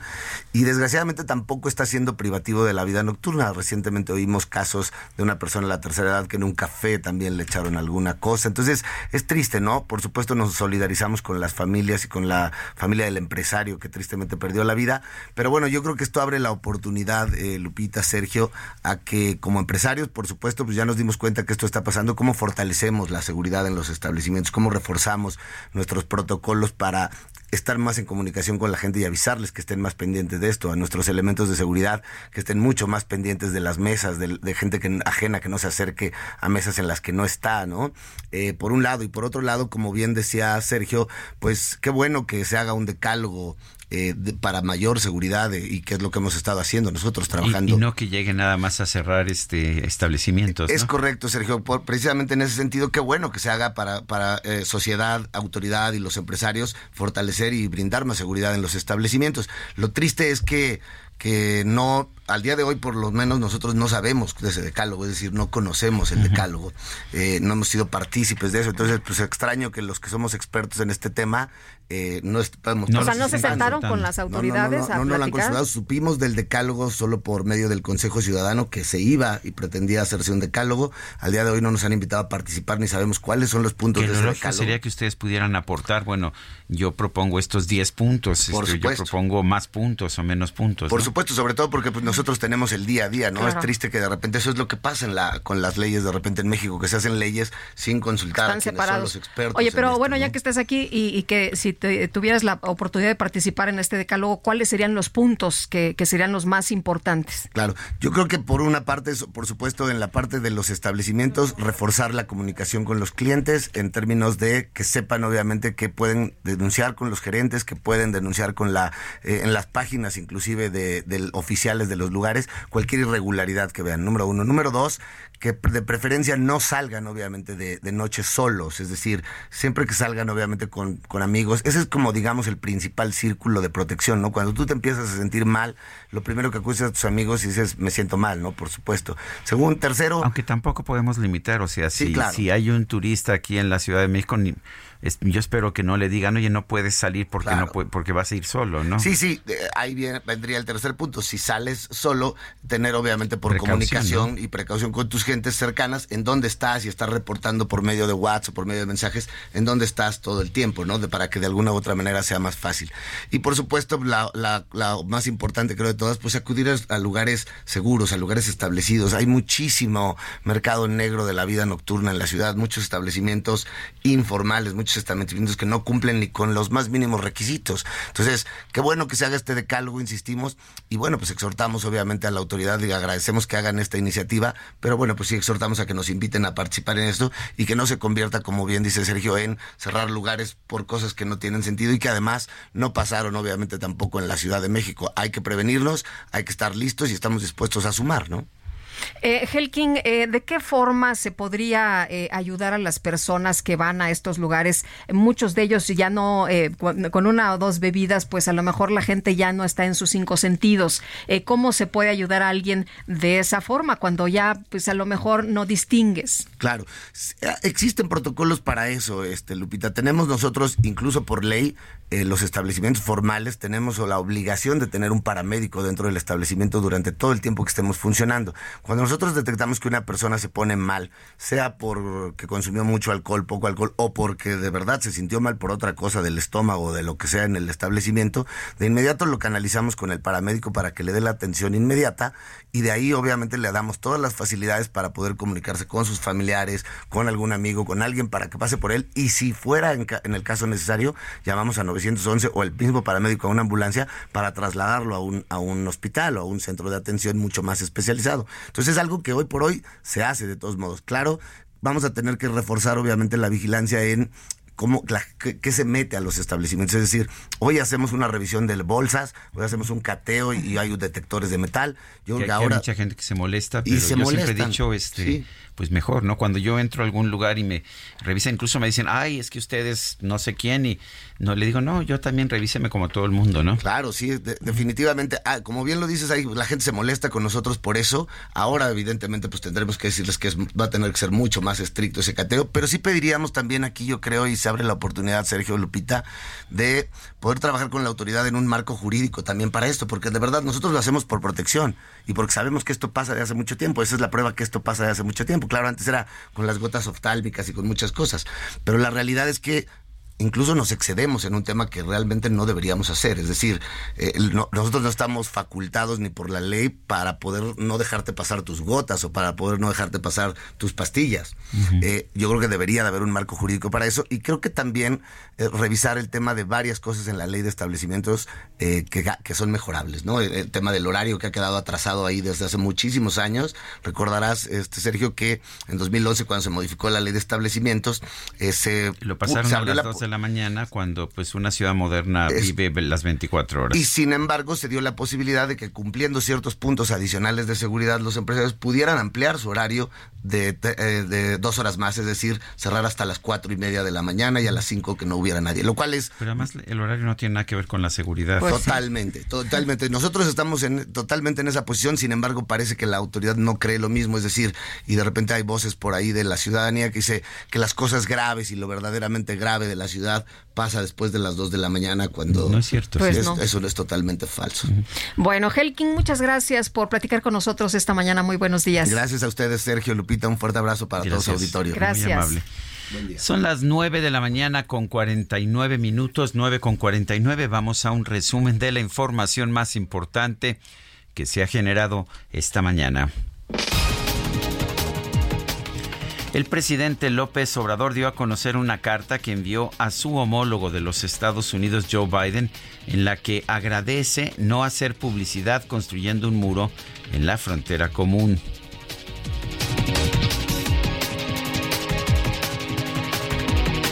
primer presidente en décadas que no hace publicidad construyendo muros en nuestra frontera, ni mucho menos actúa de manera irresponsable e inhumana como lo hace el gobernador de Texas al colocar boyas con alambres de púas en el río Bravo, violando incluso nuestra soberanía. Usted es otra cosa, presidente. Por eso cuente con nosotros. Vamos a seguir trabajando juntos por el bien de nuestros pueblos. Por otro lado, el presidente López Obrador informó que esta tarde se va a reunir con todo su gabinete para tratar de buscar una solución al aumento de los flujos de migración ilegal.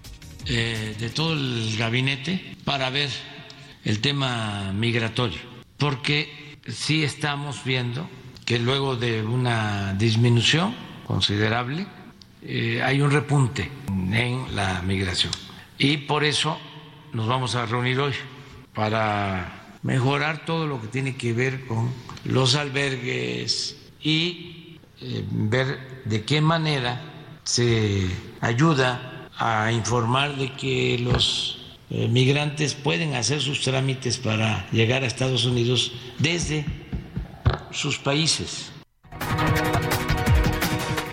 A través de redes sociales, la comisionada presidenta del INAI, Blanca Lilia Ibarra, informó que el instituto lleva 138 días sin el quórum necesario para sesionar, por lo que ya acumula 8.028 recursos pendientes de votación. Elvira Navarro, integrante del colectivo Madres Buscadoras de Jalisco, con quien platicamos esta mañana, denunció que las autoridades estatales buscan ensuciar la imagen de los jóvenes desaparecidos en Lagos de Moreno.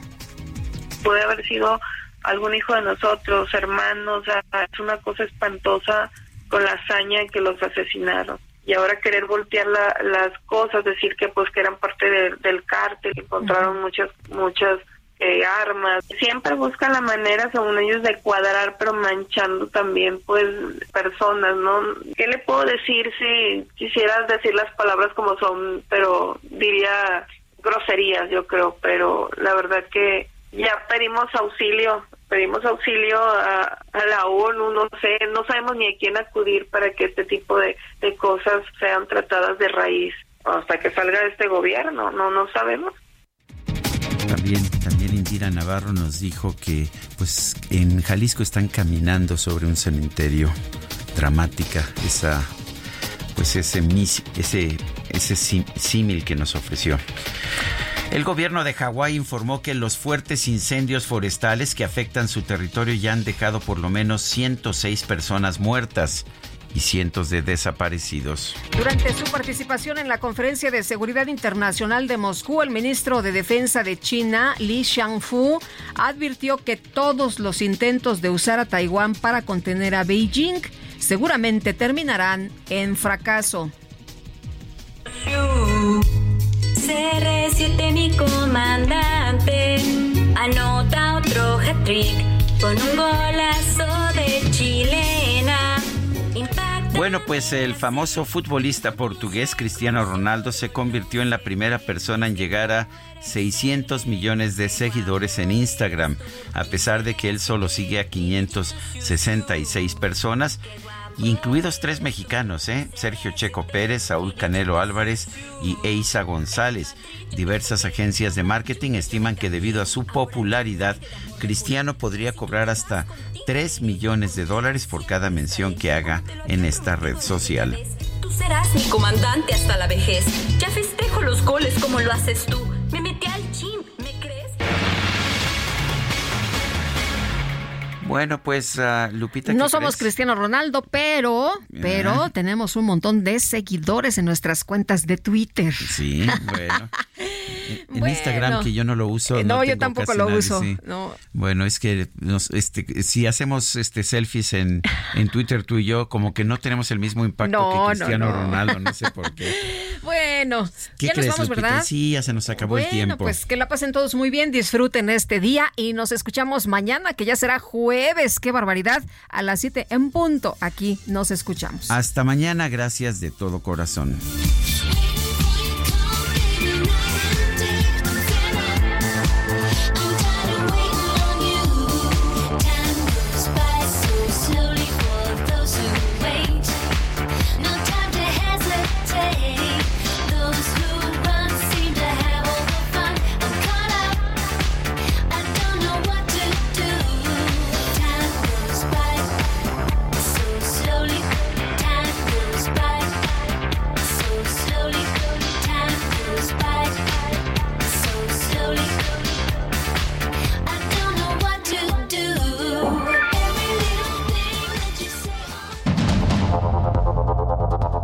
Media Group presentó Sergio Sarmiento y Lupita Juárez.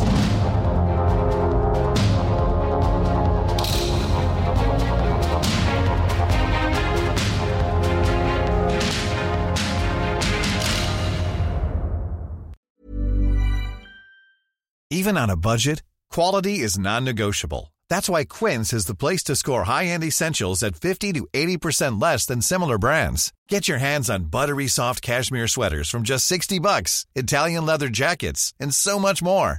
And the best part about Quince, they exclusively partner with factories committed to safe, ethical, and responsible manufacturing. Elevate your style without the elevated price tag with Quince. Go to quince.com slash upgrade for free shipping and 365-day returns.